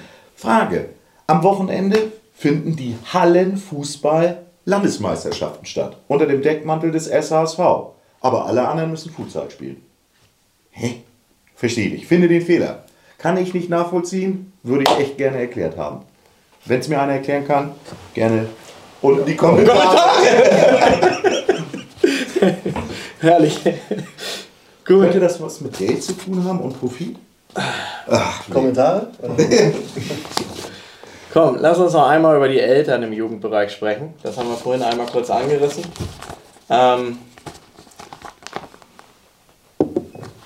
ich, ich, ich weiß nicht, habe ich zehn Jahre Jugendbereich trainiert oder länger? Ich hatte immer das Gefühl, äh, dass ich zwei Mannschaften trainiert habe. Ich habe einmal die Kinder trainiert oder die Jugendlichen und dann noch die Eltern. Und das ist auch im Alter nicht wirklich besser geworden. Also äh, das war in der B-Jugend ja noch ähnlich fast. Ähm, wie ist das heutzutage so? Und, und vor allem, ähm, mir hat gerade heute jemand gesagt, äh, ähm, heutzutage, also früher soll es sogar noch besser gewesen sein. Und heute, also wenn ich an meine Eltern jetzt denke, ja, die haben mich zu jedem Spiel hingefahren. Die waren bei jedem Spiel mit dabei. Die haben sich jedes Spiel von mir angeguckt und so weiter und so fort. Die haben unterstützt, wo es geht.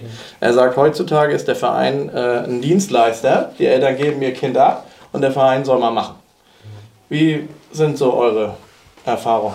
Manchmal ist das tatsächlich so, aber ich würde sagen, überwiegend komme ich gut mit den Eltern aus. Aber es sind die Einzelfälle, die einen dann äh, zum Überlegen bringen, wo man dann tatsächlich in der B-Jugend oder in der E-Jugend dann nochmal angesprochen wird. Und dann geht es tatsächlich dann äh, natürlich um subjektiv das, das Kind. Und ja, also es, es gibt, für mich sind das Geschichten, die ich mir aufschreiben werde und äh, irgendwann wahrscheinlich in meinen Memoiren verfassen werde. Da sind eigentlich immer Eltern mit dabei. Warum? Mein Sohn ist doch jetzt ein, ein Vierteljahr bei dir. Warum ist der jetzt noch nicht bei Holstein? Ui, Das ist also eine ganz ernste Frage gewesen von der Mama damals. Sie ist jetzt nicht mehr da, deshalb erzähle ich die Story. Und der Sohn hat, äh, damals glaube ich acht, noch nie Fußball gespielt vorher. Und es war ganz klar die Erwartungshaltung, also das ist der Weg, mein Sohn möchte das und so weiter. Und können wir uns mal treffen, können wir das mal besprechen. Das sind die Geschichten, die bleiben. Aber die Eltern sind auch eine große Unterstützung, gerade in der E-Jugend oder in den unteren Mannschaften, weil die kannst du auch mit einbinden. Die wollen das vielleicht auch. Ne, es geht einerseits um, um Fußball, um die, wenn, wenn du irgendwie das Vertrauen der Eltern hast, dass das Kind bei denen oder bei dir gut aufgehoben ist, dann binde ich die Eltern mit ein und sage, ihr müsst euch jetzt darum kümmern, wir haben Hallenturnier, ihr kümmert euch das um das drumherum. Ich kümmere mich um den Sport, um die Jungs oder Jungs und Mädels, um den Fußball. So, dann funktioniert das, glaube ich, gut. Aber diese einzelnen Geschichten, die kann, glaube ich, jeder hier irgendwie erzählen. Das ähm, kommt, manchmal ist man dann tatsächlich Dienstleister, ja, okay. Aber der Großteil der Eltern, das passt schon. Bei mir jetzt. Soll ich?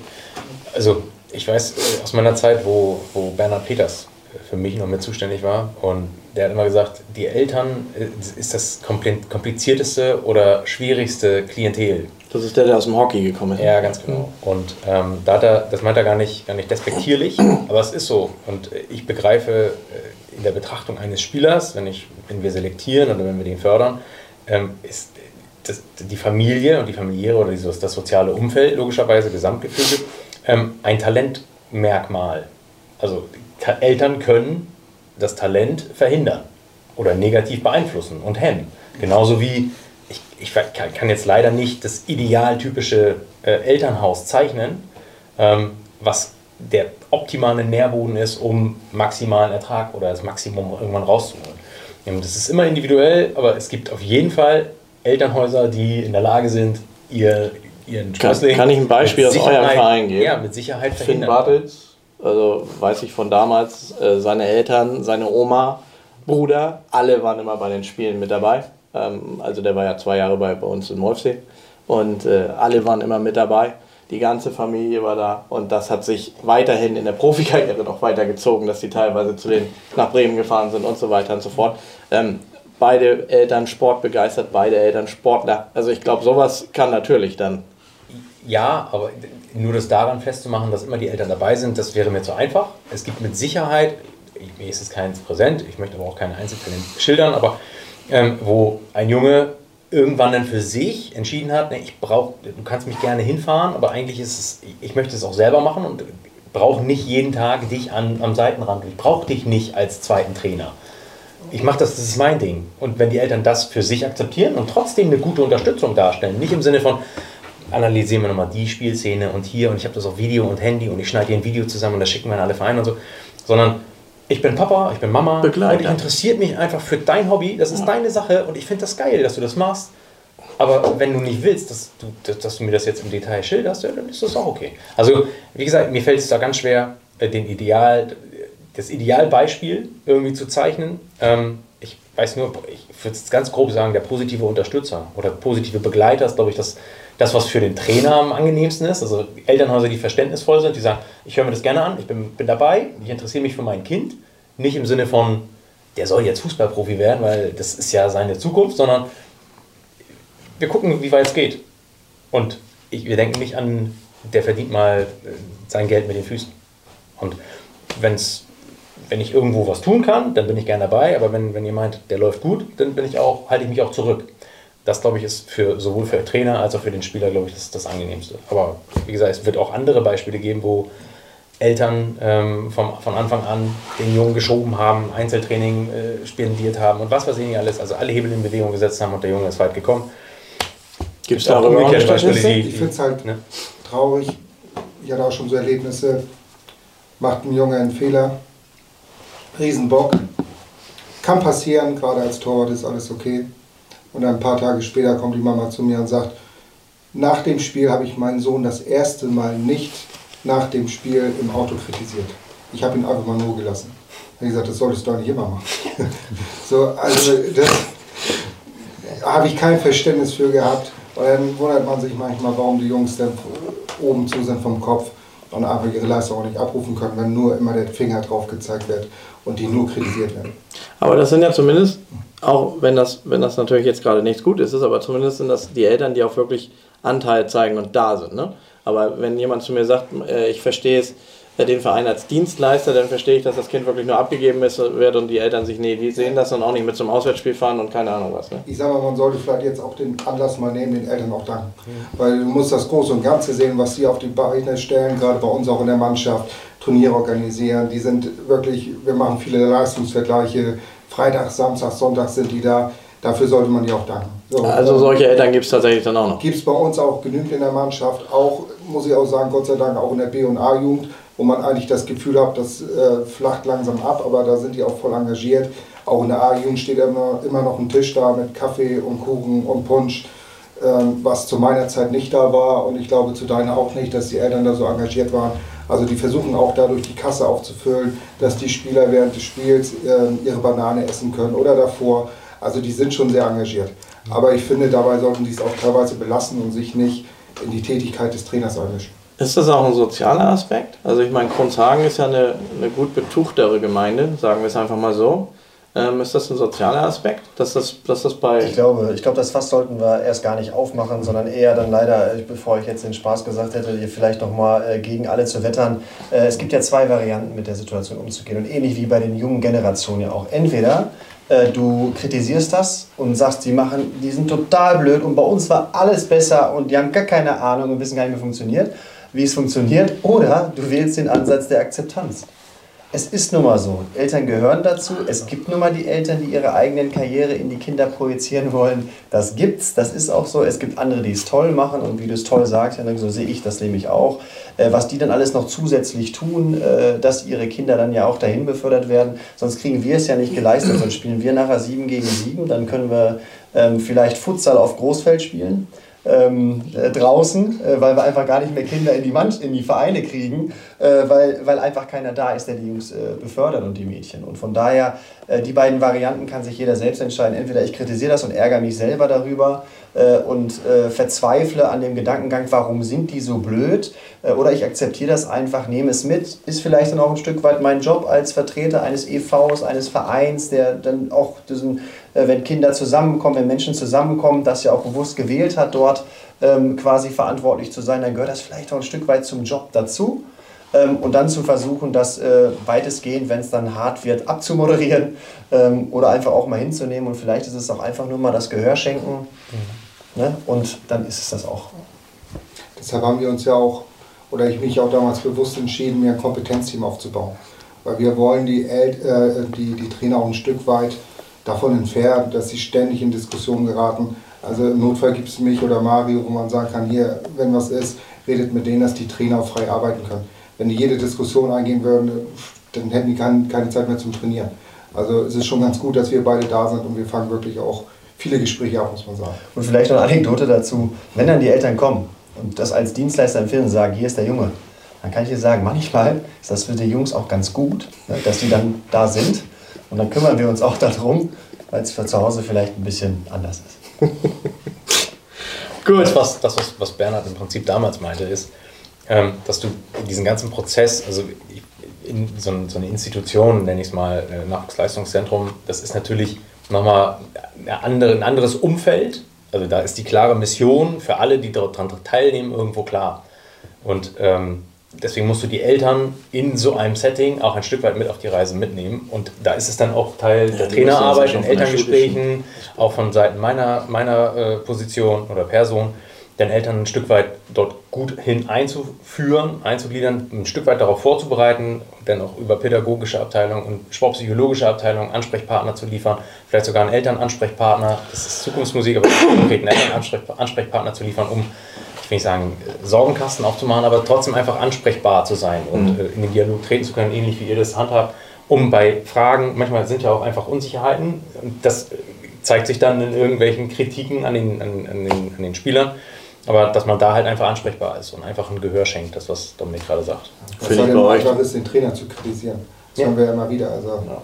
Es ist immer schwer, manchmal den, die Eltern dahin zu bekommen, ihr eigenes Kind zu reflektieren. Und das hilft eigentlich nur durch Gespräche, die wir dann ja, intensiv führen. Gerade auch Mario, muss ich sagen, hält mir da viel den Rücken frei. Ähm, ja. Gott sei, oder für uns leider gibt es seit, ich glaube, 20 Jahren eine Flatrate fürs Handy.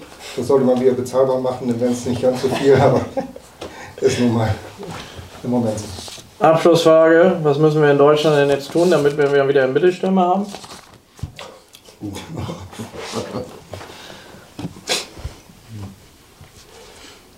Ja, ihr seid gefragt. Die Erwartungshaltung nicht so hoch äh, schnüren, äh, auch da komme ich dann gerne. Äh, Flo, verbitte bitte nicht die Augen. Erwartungshaltung minus Realität gleich Enttäuschung. Vielleicht mal eine kleine Formel. Wenn ich natürlich immer denke, ich brauche hier High Level und hast du nicht gesehen und die Realität sieht ein bisschen anders aus, ist die Differenz natürlich sehr groß und die Enttäuschung vielleicht sehr groß. Wenn ich die Erwartungshaltung mal ein bisschen runterschraube und die Realität vielleicht mal so ein bisschen Überhand gewinnt, äh, darfst du entscheiden, was die Differenz ist. Ob das dann Freude ist, Glück, äh, ähm, vielleicht dann Ergebnis. Ich weiß es nicht äh, ist vielleicht dann für das Gemüt ein bisschen angenehmer. Ich weiß, der Fußball ist ja auch äh, zu dem geworden, was er ist, indem wir uns alle äh, darüber so unterhalten können aus verschiedenen Aspekten und so viele Meinungen ja auch zählen. Aber äh, dann ist es dann in den nächsten zehn Jahren, dann haben wir in zehn Jahren wieder die Top-Mittelstürmer und dann fragen wir wieder, wo ist denn immer der Mentalitätsspieler? Dann ist es äh, in 20 Jahren wieder, wo sind denn die Abwehrspieler, die mal da zwischenhauen? Also das wird es dann immer wieder im Kreis drehen. Das ist auch äh, zyklisch, das ist im Leben nun mal so wie die Sinuskurve. Von daher ist es jetzt vielleicht mal Mittelstürmer. Äh, in fünf Jahren ist es was anderes. Ja, den, den, den klassischen Mittelstürmer, die Kante, äh, den Stoßstürmer, wie wir ihn nennen und sonst was. Das haben wir ja damals äh, tatsächlich, es ist so passiert, auf dem internationalen Trainerkongress unter Matthias Sammer ähm, gelernt äh, und vorgetragen bekommen äh, mit der, mit der, in der Bayern-Ära von Pep Guardiola wurde ganz klar gesagt, wir brauchen diesen Spielertypen nicht mehr. Wir haben ganz schnell erkannt, dass wir äh, in der Realität so unsere Titel gewonnen haben äh, auf äh, internationaler Bühne und dass unsere Konkurrenz nicht alle mit falscher Neun spielen und trotzdem Titel geholt haben. Und ich glaube, ähm, wir hängen jetzt ein Stück hinterher.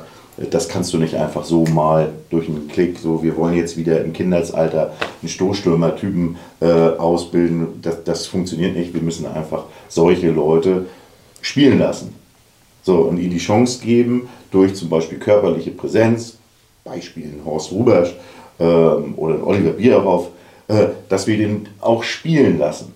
Und dass er halt nicht der filigrane, schnelle äh, Antritts, äh, das Antrittsmonster äh, ist, was äh, eine ganze Viererkette oder Dreierkette alleine ausspielt.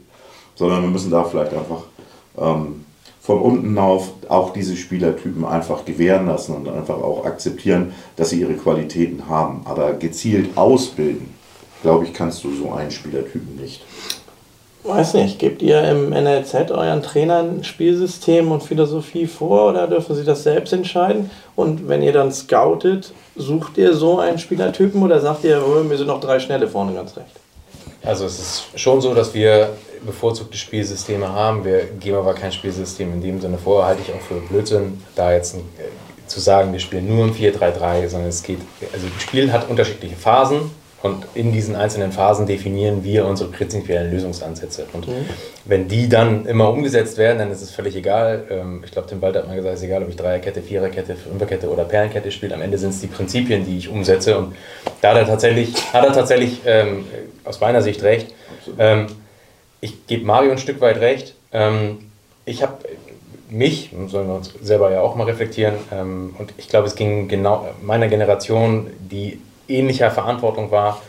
Ähm, mir ist aufgefallen, dass diese Spielertypen, die klassischen Neuen, die du gerade geschildert hast, so diesen eher über Physis bestechende, dann vielleicht auch mal irgendwie gar nicht auch anwesend und vielleicht auch gar nicht am Spiel beteiligt, dass die so durchs Raster gefallen sind. Die sind halt, sind halt lange nicht aufgefallen oder haben wenigen Leuten gefallen, weil sie wenig Ballaktion wenig, wenig Ballaktion hatten und wenig filigran waren. So, und wenn du jetzt das, das Abbild unserer Nachwuchsausbildung der letzten 10, 15 Jahre, ich maß mir nicht an, da in Gänze zu urteilen, aber wir könnten uns schon fast totschmeißen mit Achtern, die irgendwie so alles können, aber es ist halt nicht das ganz klare Profil. Nur Nummer 6 haben wir in der Nationalmannschaft aus meiner Sicht seit ein paar Jahren nicht mehr so in der Qualität, wie wir sie früher mal hatten.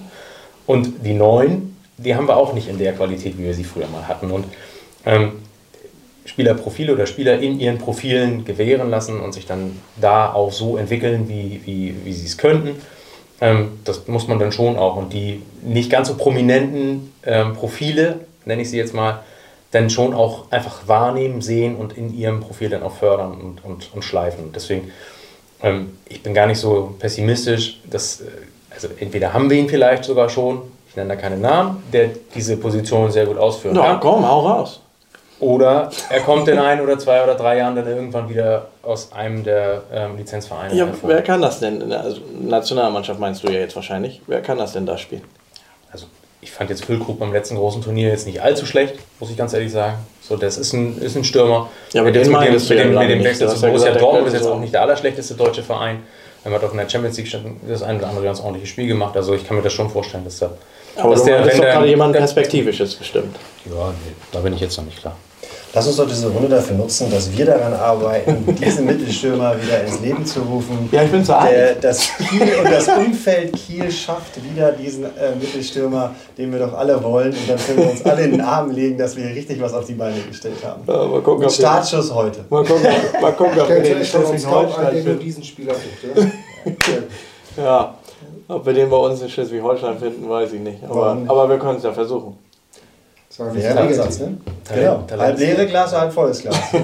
Na gut, damit können wir es dann ja schließen. Ne? Also wir, also Holstein Kiel wird dann bald den Torschützenkönig der WM herausbringen. Sie suchen ihn noch und dann werdet ihr ihn fördern. ähm, ja, Wir sind am Ende. Jeder darf nochmal, wenn er möchte, jemanden grüßen oder ein Schlusswort senden. Vielleicht haben wir irgendwas vergessen. Vielleicht wolltet ihr irgendwie noch was loswerden, was ihr noch nicht losgeworden seid. Henrik? Nö, mein Schlusswort. Vielen Dank, Ole, dass wir hier sein durften. Ich danke euch. Hat mir sehr gefallen. War eine super Runde. Auch, dass ihr euch die Zeit genommen habt, habt mit uns zu reden. Also wunderbar. Vielen Dank. Ein gutes Schlusswort. Gut, dann schließen wir die Runde. Wir wünschen euch ein geiles Hallenmasters am Wochenende. Viel Spaß. Tschüss.